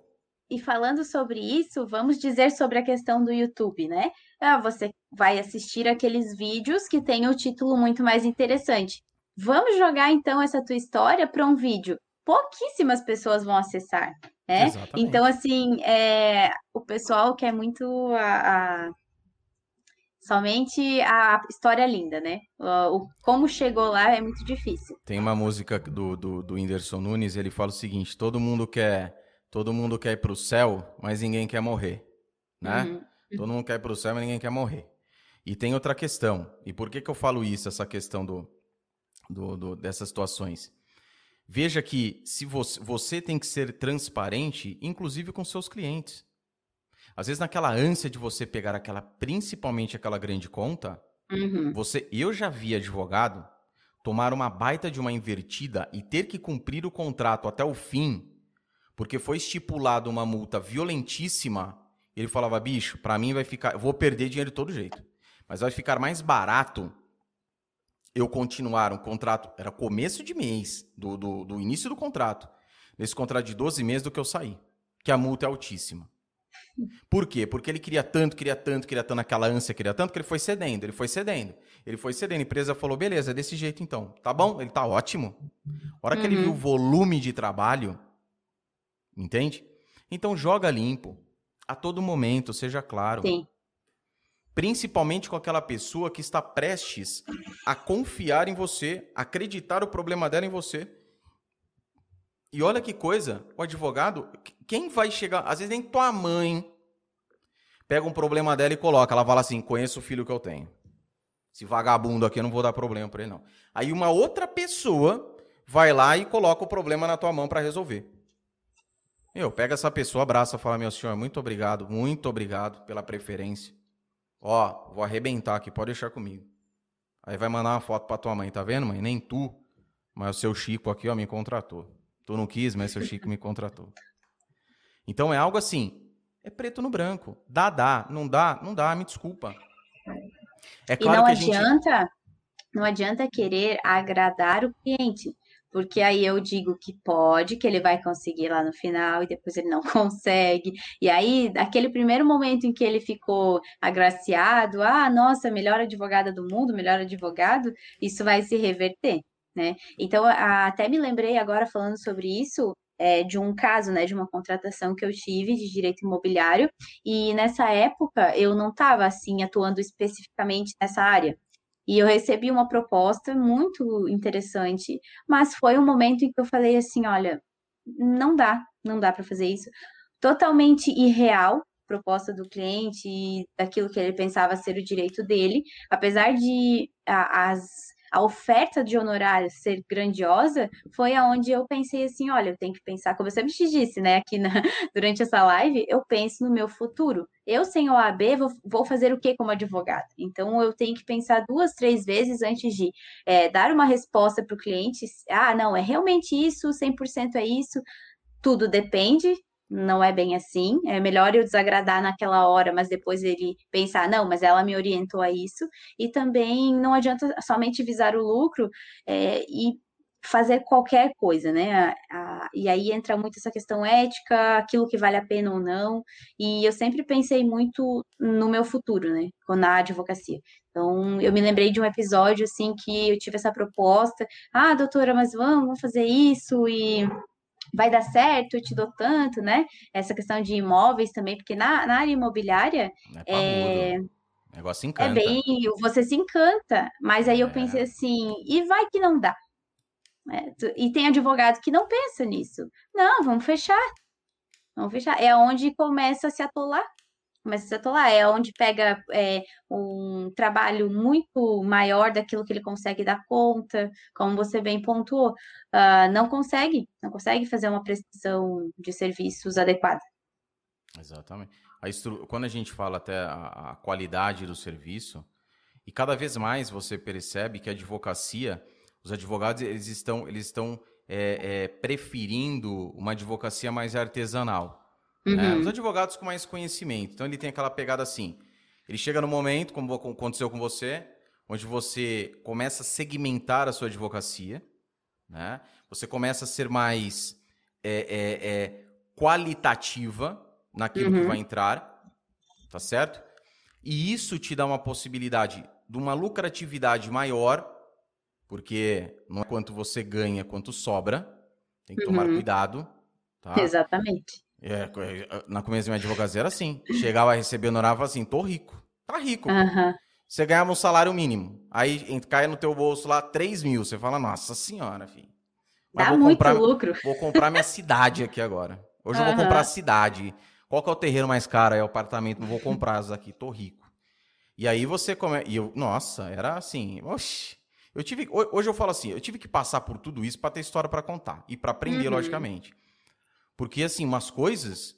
E, e, e, assim, não tinha, não tinha um santo que falasse assim para você, meu filho, não, não, não, não, não, não é assim, não. Calma. Calma, não é assim. E aí você começa a perceber que a, que a situação é totalmente diferente. Então, assim, o cliente chega, você é mais seletivo. Ah, JR, mas é aquilo que foi dito no início, né? A sua estratégia é advogar advocacia dativa, pro uhum. bono, uhum. desde que você tenha essa estrutura para pegar prática. É uma estratégia que você tem, ok, louvável. Né? O pensamento da prospecção, eu sei que eu preciso atrair, depois eu preciso vender, fidelizar esse cliente, que por mais que ele não compre novamente de mim, ele vai me indicar, uhum. ou fazer de tudo para que isso aconteça. Então, uma série de trabalho que o advogado é bem pontuado também, que não é algo que você vai fazer, ah, é só um ano. Não. É algo que você vai fazer um ano, dois, cinco, dez. Você vai estar com 40 anos de advocacia e você vai estar nessa pegada e aprimorando cada vez mais. Como aconteceu com você. Então você começa, já você chega lá, dá uma olhada, depois você muda o cenário, você vai entendendo cada vez mais, vai compreendendo e vai se atualizando, se valorizando, uhum. que é muito importante, e o mercado ele vai enxergando isso. É aquela história assim, putz, eu vou lá no JR, ele cobrou, fazer inventar um salário mínimo, velho. Uh, um salário mínimo. A, a Catherine já cobrou 20% do, do, do, dos bens aí que. Oh, é muita diferença, né, cara? Mas a pessoa ela começa a filtrar. Mas, ó, ó JR ali, fi. O cara atende ali na cabaninha do Gugu, pô. A Kathleen não. Ela vem até a nossa casa, no horário que a gente precisa, senta aqui super uhum. educada, atende bem, ouve, que é muito importante. Ouve mais do que fala. JR não, pô, só fala, só ele fala. Então veja como são, são, são, são questões onde o próprio mercado, ele vai te selecionando. Vai. As pessoas vão te selecionando né? Uhum.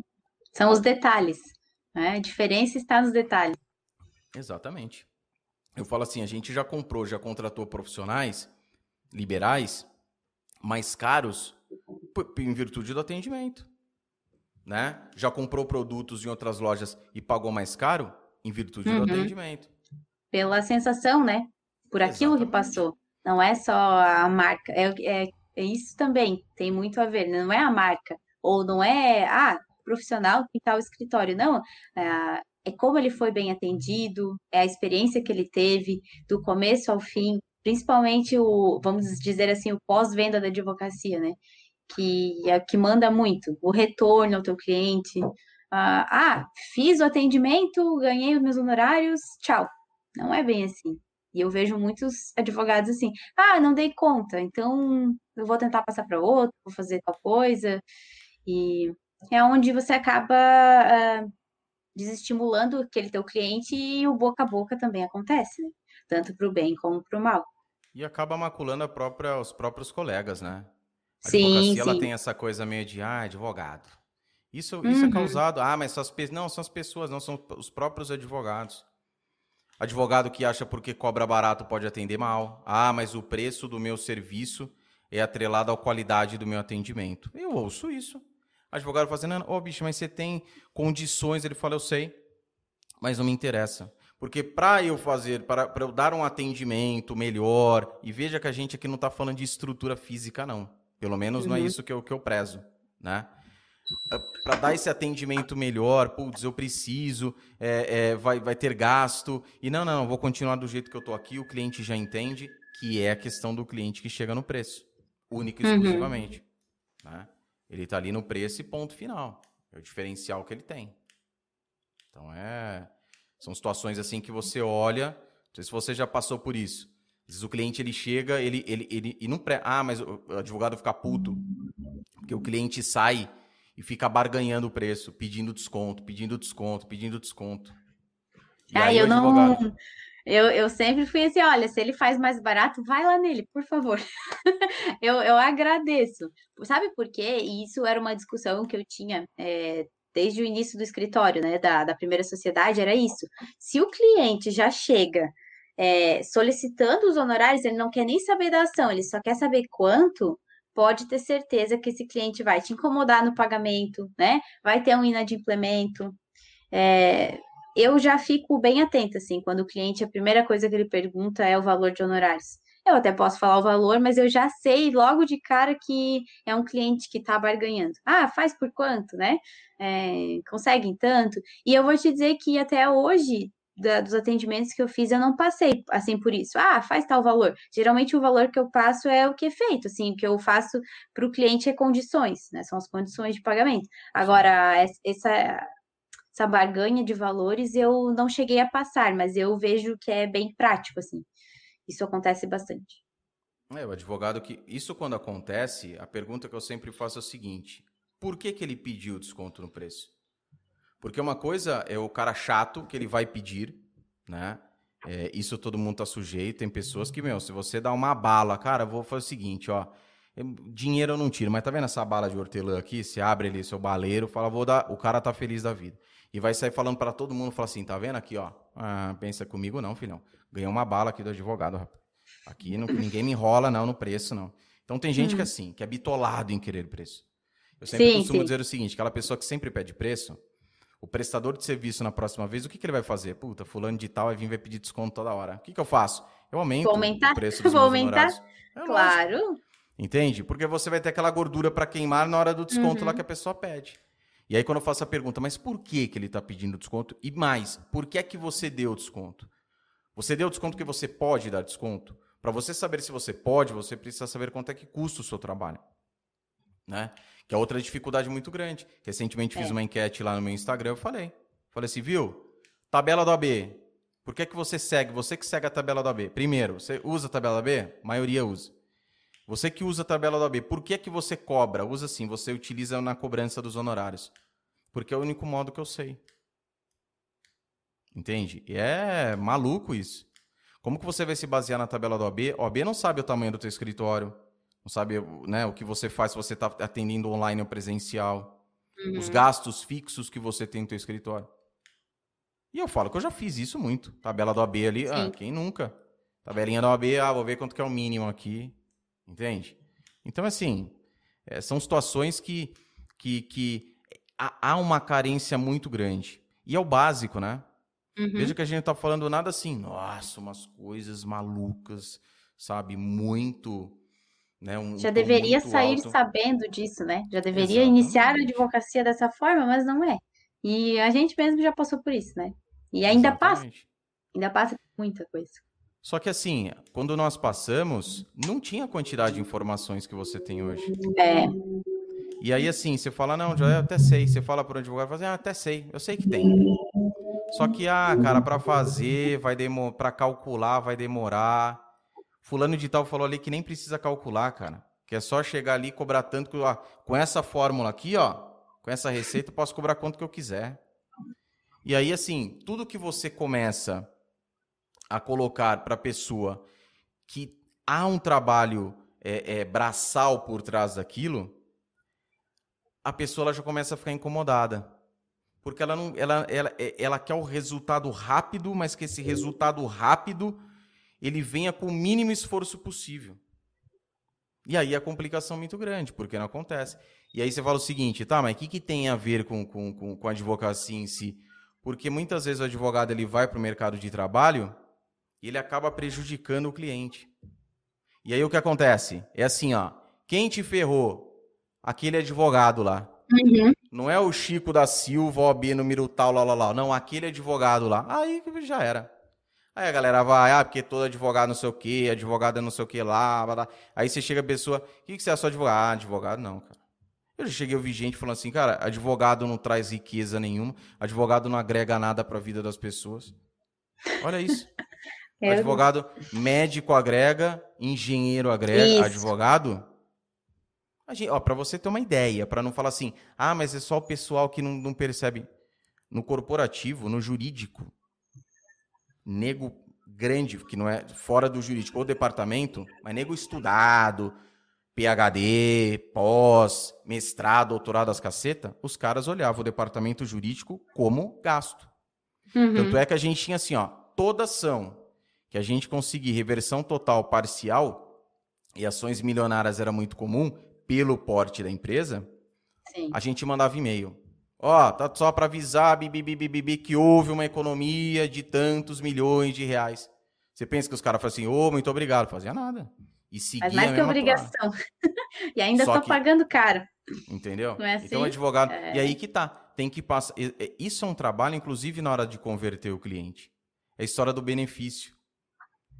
E quando você trabalha o benefício para o cliente, você está você tá no direito imobiliário. Então, às vezes, a pessoa vai, sei lá, vai precisar de uma, de uma, de uma determinada ação, de um simples contrato de compra e venda. E aí a pessoa vira e fala assim: Nossa, mas tudo isso, doutora? Uhum. O que, que você vai falar assim? Ah, ah, tem advogado que você fala assim, hora que vai passar o preço, fala assim, e, e quanto que é isso? Cinco mil reais. Quanto? Cinco mil reais. Ele tem vergonha de falar. aquilo que ele vai cobrar, ou fala de cabeça baixa, como se estivesse ofendendo a pessoa. Uhum. É onde eu te digo que não existe, muitos advogados não estão atentos a isso, sobre a valorização. E eu sempre tive na minha cabeça sobre isso, da questão de honorários. Olha, é tanto, sabe? Falar abertamente sobre o, o preço. É bem como você falou, quantas vezes eu já vi colegas falando assim, ah, é, é 3 mil reais, falando super baixinho, ou, dentro, ou tendo, né? tendo vergonha de cobrar sabe? Achando que aquilo ali é absurdo, mas não calculou o seu tempo, o gasto, né? Às vezes não precisa, não precisa ter o, o gasto físico do escritório em si, mas o tempo que você está ali trabalhando mesmo, né? O deslocamento, não calcula, não calcula e é onde não, não percebe o seu próprio valor e acaba achando que tem que cobrar mais barato, tem vergonha de cobrar, tem vergonha de passar o preço, né? Mas eu vejo que, sabe, que no, vejo, vejo que você acha, mas é uma coisa que eu vejo que essa, essa vergonha, que eu também concordo com isso, como se estivesse, nossa, pô, meu, mas você está cobrando, pelo... aí você fala, meu, mas você está cobrando por uma solução do problema. Uhum. Ah, mesmo assim, por quê? Na minha visão, é muito ainda enraizado na questão da prática. O advogado ele se olha somente como aquele que é o peticionador, é o cara da audiência e ponto final que essa questão de venda, se ele pudesse trazer outra pessoa para fazer esse serviço, ele faria. E a pessoa uhum. fala assim: e aí, Chico, vendeu? Porra, vendi, cara. Tá aqui a documentação, senta o aço aí, manda a bala aí que agora é com você. Que existem escritórios desse jeito. Existem. Uhum. Sim. Principalmente escritórios de médio porte, grande porte, onde tem uma estrutura maior. Dois sócios, você pode ver, a maioria deles. Tem o sócio que é o sócio RP, ou Relações Públicas, aquele uhum. que atrai, aquele que vende e tem o sócio que ele fica na linha de frente da parte tanto da gestão, né? Ou às vezes um administrador legal cuida da gestão, mas ele tá ali, meu, afetaço na questão da prática jurídica. Só que no começo da advocacia, vamos voltar na história de delegar? Como é, que eu vou é. fazer isso? Chegar pro cara e falar assim, bicho, você, você vai ter que trazer. É complicado. Não que não possa, mas é complicado. Aí você vai falar assim, tá, eu vou trazer. Vou trazer quem? Ah, vou trazer o Chico lá que estudou comigo. O Chico tem, sabe? Ele soma com você. Ele vai fazer essa parte da venda? Putz, não vai, porque o Chico também gosta de prática. Então não vai adiantar. E aí, outro ponto, que o fato de, dessa, dessa questão da prática e na dificuldade de venda, que é um fator determinante, é a hora que você entra e mostra benefício. A hora que você mostra valor. Valor é diferente de preço. Quando você coloca o preço dos seus honorários, tem que botar uma coisa na cabeça. O valor daquilo para o cliente tem que ser monstruosamente maior do que o preço dos honorários que você está cobrando. Nem que você esteja cobrando um milhão de reais de honorários. Então, no seu caso, no direito imobiliário, com certeza você faz isso e vai lembrando de algum caso assim nessa pegada aí, só por curiosidade. Uhum. Mas às vezes o cliente vai lá no contratinho de compra e venda. Ah, mas é só um contrato de compra e venda, vai cobrar aí, sei lá, 3 mil reais, 4, 5 mil reais.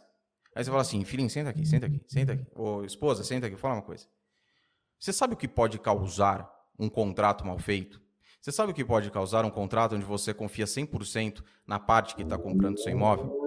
Uma simples cláusula que coloca ali vai te perturbar durante uma vida inteira. E garanto para você uma coisa: vai custar muito mais do que esses 5 mil aqui do nosso exemplo, desses 5 mil que eu estou cobrando. Colocar a pessoa naquele contexto, ela tem que entrar naquele contexto. Quando ela questiona, porque a maioria vai questionar. Hum, tá, vou, vou, vou pensar aqui. A maioria questiona. Por quê? Porque para ela aquilo não é claro. Não é, uhum. é, e é normal que isso aconteça. É normal. Se eu vou entrar numa loja para comprar um terno novo e vou lá peço um terno pro, pro vendedor azul marinho. Ele vira e fala assim, ó, o seguinte, azul marinho eu tenho esse aqui, né, de PV. galera que compra terno sabe, né, o poliviscose. Uma delícia, não amassa, né, mas você Parece uma bica por dentro, porque transpira uma beleza. Eu tenho esse outro aqui, que é um Super 120, que é uma lã fria. Esse custa mil e esse custa três mil. E aí você fala assim, puta, mas esse daqui de milzão, hein, tá top. Aí você fala assim, é o seguinte, deixa eu explicar uma coisa para você. E o vendedor começa a falar do benefício daquele de 3 mil. É claro que ele quer que você leve de 3 mil, pô. Ele não é tonto, a comissão dele é maior, lógico, ele não é bonzinho. Uhum mas ele consegue te mostrar os benefícios que aquilo lá tem. E é isso que eu vejo que falta muito. Falta. né? Ah, eu me lembrei de um caso agora, né, que você estava falando, é, que o valor de honorários era relativamente alto, porque não dava para fazer a menos. E aí eu fiz assim até um, um roteiro mesmo para o cliente. Olha, eu começo aqui na sua defesa, eu vou aqui na sua audiência, faço isso, aí vai, né? Aí, claro, aí depende se você vai a primeiro grau ou não. Né, se você vai para outras instâncias ou não, e eu fiz o passo a passo para ele de tudo que estava incluído naquele naquele valor de honorários. E é, e é muito importante isso, né? Essa questão da venda. É, de você passar o, todos os benefícios, tudo aquilo que pode acontecer de, de errado, né? Principalmente na parte de contratos, eu vejo bastante isso. Ainda é bem comum o cliente falar: ah, mas é só um contrato, eu tenho até um modelinho.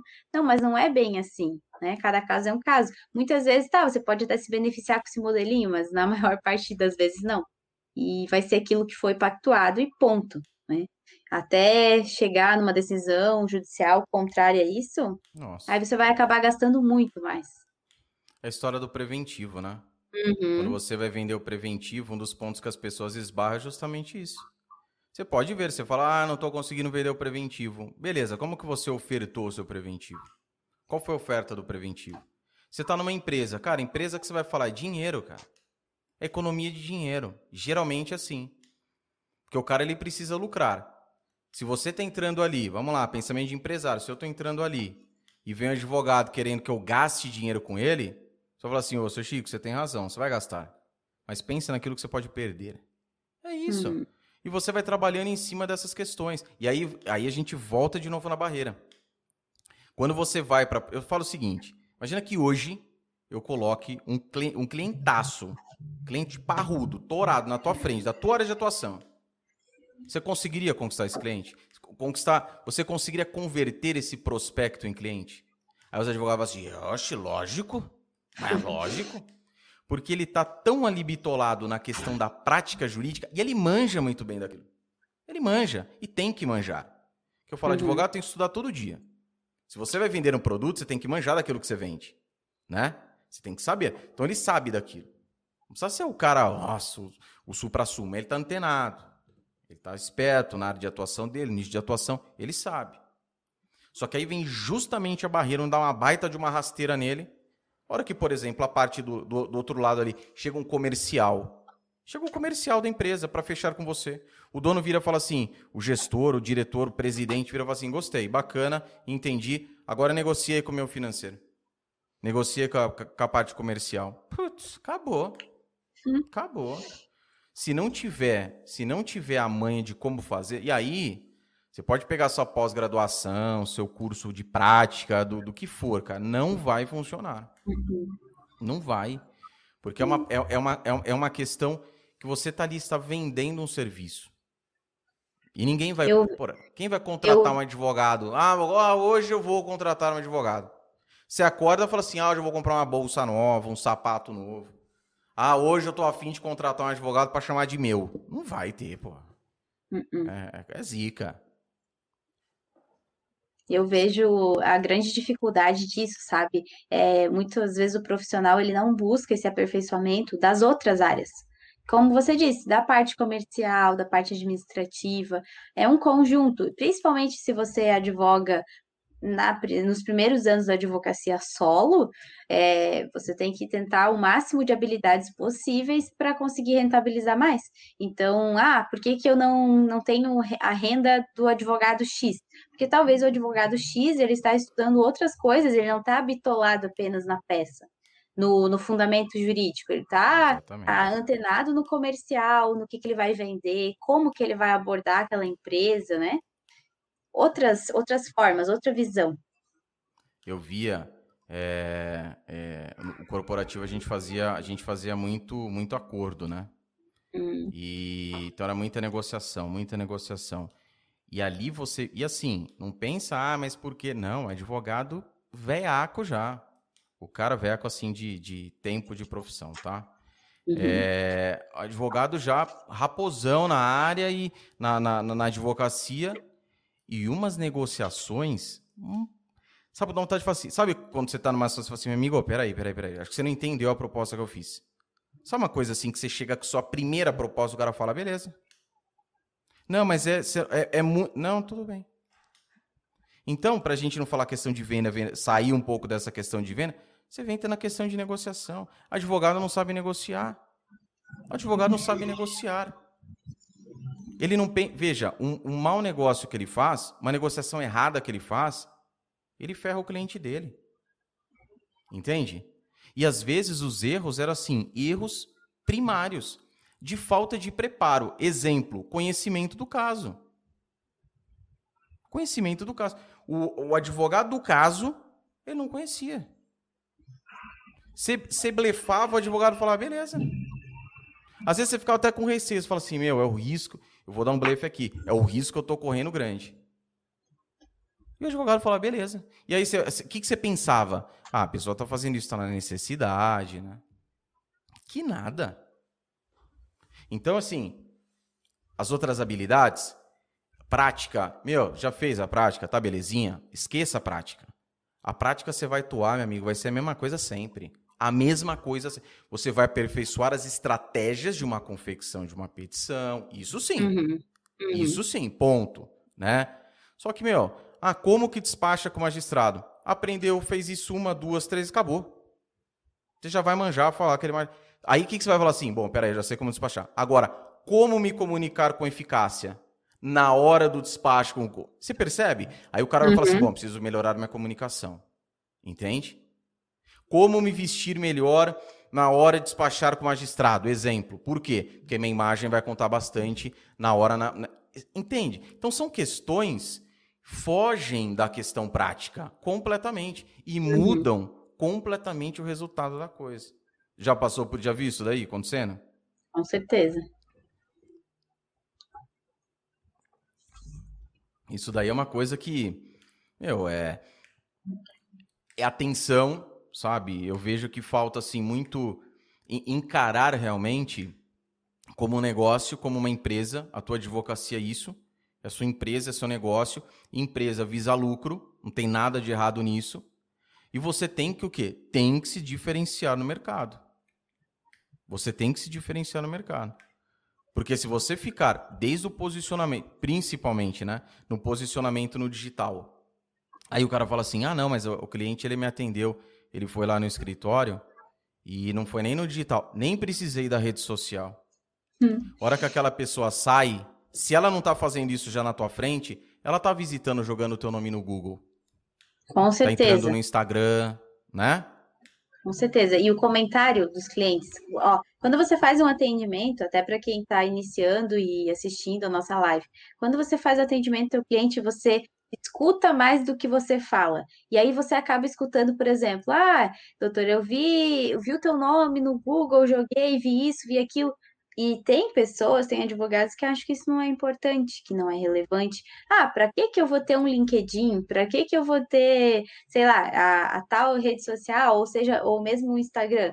E esquece que a gente está, né, em 2021 e que o cliente, ele tem WhatsApp, ele acessa a internet, ele procura, ele quer saber. Exatamente. Isso é fundamental. A pessoa sai, se ela não faz, comenta com a filha. A filha é mais uhum. antenada. Fala, deixa eu ver, como Isso. ele chama? Ah, uhum. deixa eu dar uma olhadinha nele aqui. Aí vê lá no teu perfil, você tá lá, porra, todo fazendo pose, sem camisa, litrão na mão, tá todo. Ela fala assim, ih, mãe, ó, na boa, pode ser excelente Ai, que advogado. É furada. Sai que é pode furada. Ser, exato. Pode ser um excelente profissional. Pode ser um excelente profissional. Até acredito que seja. Mas, uhum. ó, na dúvida, e aí é outro grande problema. Na dúvida, você não compra. Na dúvida, Sim. não compra. Sim, e isso também é muito esquecido, né? A tua parte pessoal também ela manda muito. O cliente vai no teu Facebook, o cliente vai no teu Instagram, se for aberto, né? É, e vai olhar. Ele vai olhar, ele quer saber quem que é o advogado dele, o que, que o advogado dele faz, é, e até posicionamentos políticos, religiosos. Exatamente. Hoje eu tento não me posicionar mais sobre isso, sabe? Porque você acaba tendo bastante conflitos, assim, né? Da questão ideológica. Hoje o advogado, querendo ou não, ele, ele tem que ser um pouco imparcial nessa questão, pra, principalmente no início da advocacia, é o que eu sempre digo, né? Quando você já está consolidado, é outra história. né? E mesmo assim também eu, eu penso que quanto a maior descrição nesse sentido, melhor. É porque não vai somar, né? Se eu falar assim, não. você é advogado do partido tal, não sou. Então por que, que você está comprando briga? Uhum. Você é uhum. advogado do time tal, você é. Ah, não... por que, que você está comprando treta aí? Então são umas coisas assim que vai o quê? Muito no calor da emoção. Ah, mas fulano tá fazendo, eu vou fazer. E outra, a gente tem que pensar o seguinte: a advocacia é uma profissão muito diferente das outras. Muito. Mais uma vez, falo isso com frequência. Se você falar hoje assim, desenha para uma criança, desenha aqui um advogado, um, um médico. Ela vai uhum. desenhar uma pessoa com jaleco branco. Ela vai falar assim, Sim. ah, um jaleco branco. Ponto. O advogado não, é o, é, o, é o jaleco branco que escreve receita que você não entende nada. É esse. Isso é o médico. Fala para mim, o que, que, que, você vê na, na tua imagem? O que vê na tua imagem quando você vê um advogado? Porra, o cara bem vestido, que fala bem, que escreve bem. Entende? Uhum. Então o próprio mercado ele já pede isso do profissional. Ele já pede o cara. Não que você tem que ser, porra, o cara chato, né? O quadradão, lá lá lá. Não, não é uhum. isso. Mas tem que entender que hoje tem gente tem advogado que eu conheço, ele fala o seguinte: eu falo, cara, você dá uma arrebentada em cliente, no, assim, sim, no sentido de conquista. Você conquista uhum. tantos clientes no físico. Cara, já imaginou você no digital? Ele falou, cara, eu já pensei. Só que é o seguinte, eu coloquei na balança e eu não quero abrir mão da vida que eu levo. E o cara leva uma vida no off total, só que assim, privado total. Sabe, festa que o cara fala assim, ó, ninguém entra com o celular? É desse snipe aí. Sim. Sim. Então, umas coisas assim, malucas. Ele fala, cara, eu escolhi, pensei bem, mas escolhi não porque, é, veja, é uma opção da pessoa. Agora, a, a, a pessoa que vai no oba-oba, fala, ah, eu vou aqui, é, eu vou fazer. Na, na... Às vezes a pessoa pode achar lindo, maravilhoso, nossa, que foto bonita, nova ela curte, comenta. Aí você chega e fala assim, mas você contrataria? A pessoa fala, não. Admirar como pessoa legal mas com, pegaram o meu problema e colocaram na mão daquela pessoa, ai, aí já E tá aí a gente demais, né? volta, né? a gente volta para o assunto dos influencers, né? Exato. Que aí esquece que o cliente físico daquela, daquele atendimento vai lá no seu Instagram e vê videozinhos, sei lá, vê animações, vê um monte de coisa e pensa assim, opa, acho que não. É, mas essas, o, o, o, esse pessoal, se eles estiverem com a estratégia, por exemplo, que eu acho que a estratégia deles é assim, é justamente atrair os outros advogados, outras uhum. marcas até para patrocínio. Então, Sim. tá beleza, né? Mas uhum. pode conseguir um cliente, o outro pode, até pode, mas perde uma grande oportunidade. E tá tudo bem, faz parte daquilo que você escolheu. Ah, faz parte disso que eu escolheu. É consciente, é consciente. O problema é quando a galera segue uma boiada Uhum. Que ele tá seguindo, mas não tá sabendo por quê. Mas por quê? Ah, porque eu não tô. Né? Ah, tá todo mas, mundo fazendo. É, mas, mas é, não é assim que é pra fazer? Não, não é assim que é pra fazer. Tem... A pegada é diferente. O advogado que ele tem um perfil profissional público, bonitinho, pô, vai lá, fala bem. Aí tem o, o, o, o profissional. Aí tem o pessoal público também. Meu, você uhum. entra no perfil, você fala, não, não é possível. Cara, é teu irmão gêmeos aqui, que não tem nada a ver com o que você tá fazendo aqui. E era o cara. E aí não tem o quê? Congruência na imagem. Uhum. Aí detona. E falando da advocacia que tem muito forte essa questão da imagem, tem. Lógico que tem. A percepção tem. do advogado ela é muito forte. Ela é muito forte. Isso daí pode trazer clientes, como pode fazer que você perca. E não adianta você atrair e você não ter um serviço bom para oferecer, né? Porque é o que uhum. acontece muito. Ah, depois que eu trago o cliente para cá, eu vejo o que eu faço. E uhum. assim, é o risco do negócio, é o risco que você corre. Quando você abre essa, poss essa possibilidade, é complicado demais. Sim. Porque você onera, inclusive, o seu, o seu prospecto cliente. Primeiro eu coloco ele aqui, que é o que a galera faz muito. Ah, vou, vou lotar agenda. Ah, importante é lotar agenda depois do que eu faço. Aí você vai falar assim, quanto você converteu? Nenhum. Aí, é que eu falo, adianta. É a loja bonita do shopping, linda, maravilhosa, que não vende nada. Você tem exemplo Sim. disso direto. Aqui, uhum. aqui tinha uma loja famosa, é, que já foi famosa há uns anos aí, coisa mais linda do mundo. Você não viu uma alma dentro daquela loja. Dentro daquela loja. Linda, linda. Se passar aquelas lojas que você passa, tem, tem o, o, perfume da loja. Uhum. Nossa senhora, meu. Que cheiroso demais. Dá vontade de entrar aqui só para ficar. Não vendia nada. O que aconteceu? Fechou. E é o que acontece. Entende? É complicado. É o advogado que acredita que abrir uma, um puta de um escritório vai fazer com que ele consiga cliente. Entende? É, as coisas mudam muito mu e vão mudar cada vez mais. Né? Vão mudar cada vez mais. Então precisa ter né, essa, essa, uhum. essa, essa pegada. E aí, quando a gente entra na questão de diferenciadores e também de, de, de ser diferente, logicamente, no mercado, você tem dois livros né, que você escreveu a respeito de compliance. Isso, aham. Uhum. E esses livros, você viu que potencializaram a, a, a sua autoridade no momento? Porque o pessoal fala muito isso, né? Cara, livro, quem escreve livro dá um, um peso violento, né? Uma autoridade uhum. parruda. Inclusive, eu cheguei, uma vez eu vi de um, um advogado escrever o livro e falou assim, cara, que pós-graduação que, bichão? Escreve um livro. Você vai ver o negócio. Nem MBA, mestrado, escreve um livro. Entende? Pô, o cara é escritor, velho. O cara, o cara escreve livro, bicho. E você sentiu Sim. isso? Sim, eu senti e tem dois, dois apontamentos sobre, né? O primeiro é que você tem que fazer um livro que alguém vá ler. Sim. Não adianta simplesmente é. publicar o livro, né?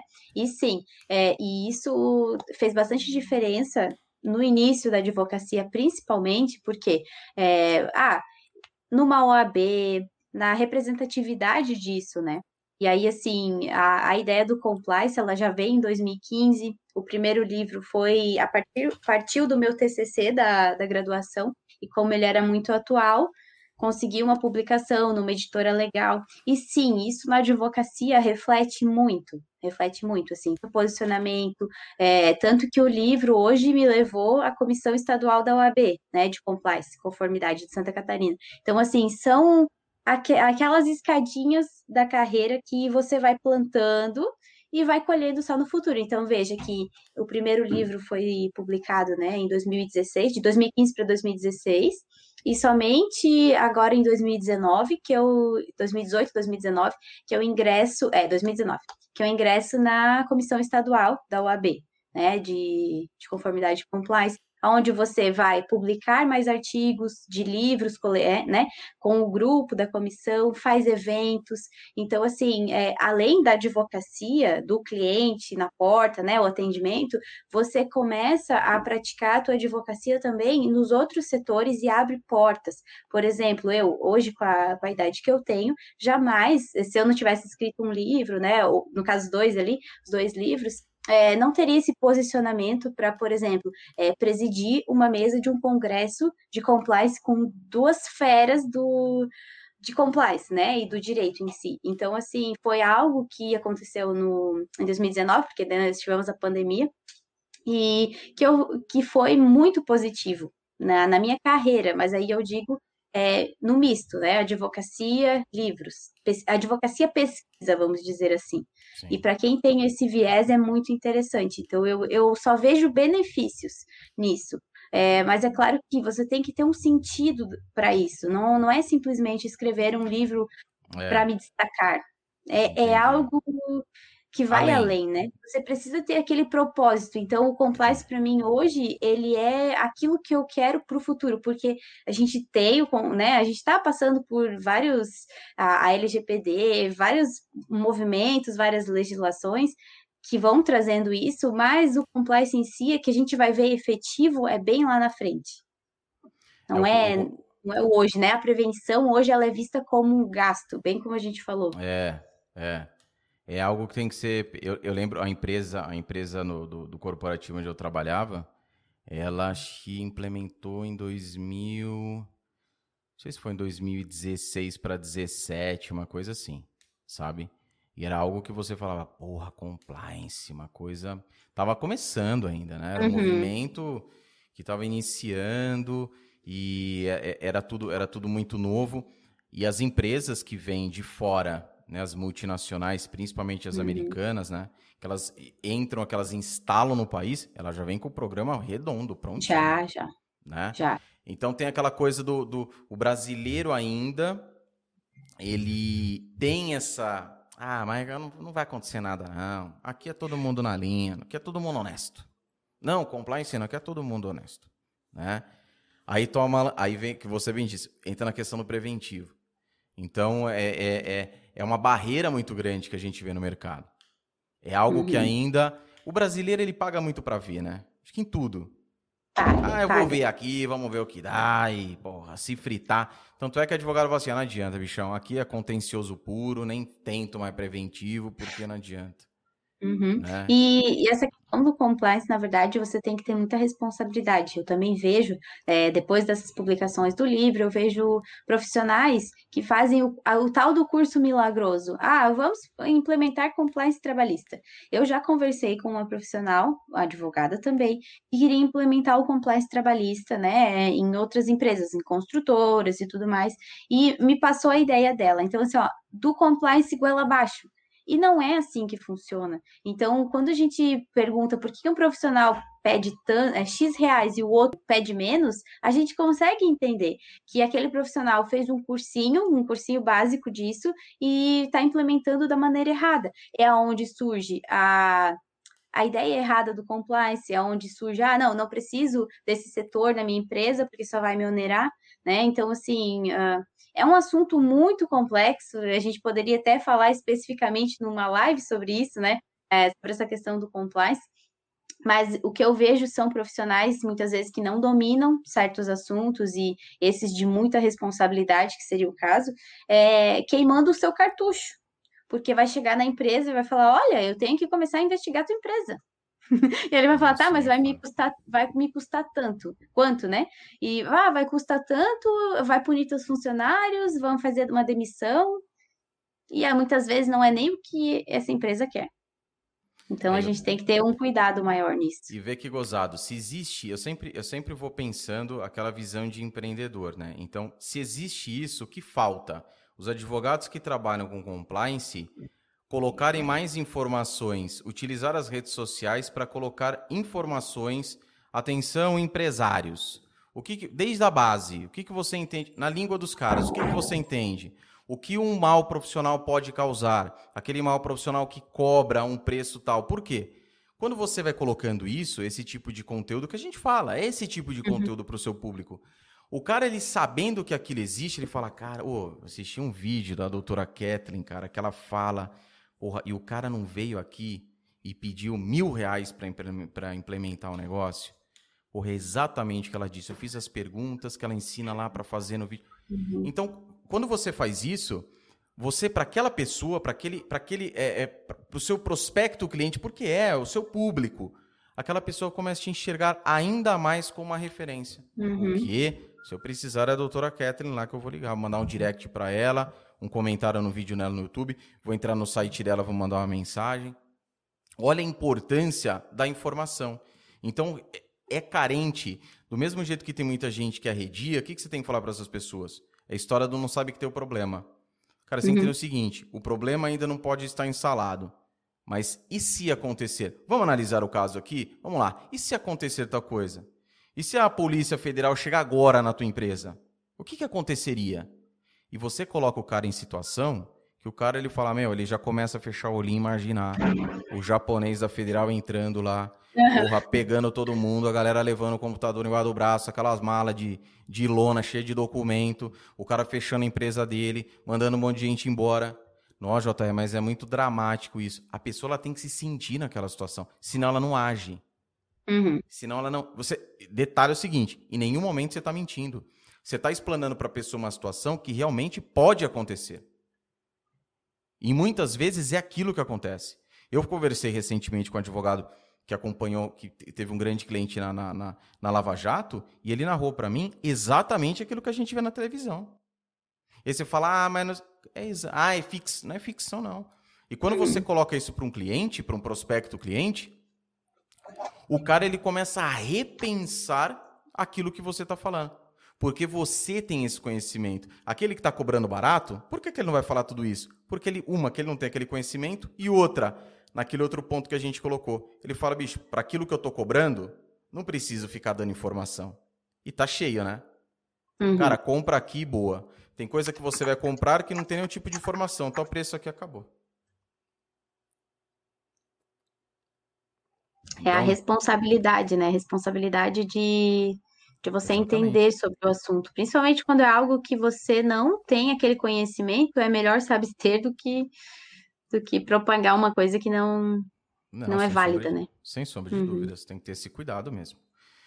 Kathleen, tem mais algum recado para a galera? Que tem mais não? Quer deixar algum recado para o pessoal? Eu deixei aqui abaixo, já vou adiantar. Abaixo na descrição tem o endereço, tem o, o, o, o Instagram da Kathleen, tá? Principalmente a galera do direito imobiliário. Sigam, acompanhem as informações, tá? É, mas você que está assistindo, que precisa de um advogado especializado em direito imobiliário, tá aí, baita indicação para você. Fica à vontade. Ah, agradecer pelo espaço, é, pela... É uma honra, né? Hoje estar falando com contigo e pensar assim que eu ouvia, eu peguei muita base nos teus vídeos para minha advocacia. Então hoje eu tava, eu conversei até com meu esposo falando sobre isso, que é uma grande honra e como que as coisas vão acontecendo e, e tudo vai dando certo, né? Então assim, a gente chega nessa conversa, foi agregou bastante na acredito que quem está assistindo aí. E como recado final, diria que para o jovem advogado que está né, tá iniciando, não tem base nenhuma, o principal, fundamental é a preparação, como você bem passou aqui nos vídeos, né, a, dessa universidade, e é essa, esse aprimoramento, o aprimoramento daquilo que não está nos livros, né, a prática. Então, somente te agradecer pela oportunidade aí da nossa conversa e obrigada a todos pela audiência. Isso aí, pessoal. Kathleen, mais uma vez, muito obrigado por ter aceitado o convite, logicamente. E, galera, obrigado pela participação de vocês. Seja você assistindo aqui no ao vivo, na reprise, ouvindo por meio do podcast. Muitíssimo obrigado. Sexta-feira tem mais, mais um episódio. Bora que bora. Tem que trabalhar mais quatro da tarde. Não tem muito é. trabalho pela frente ainda. Pessoal, forte abraço. Tchau, tchau a todos.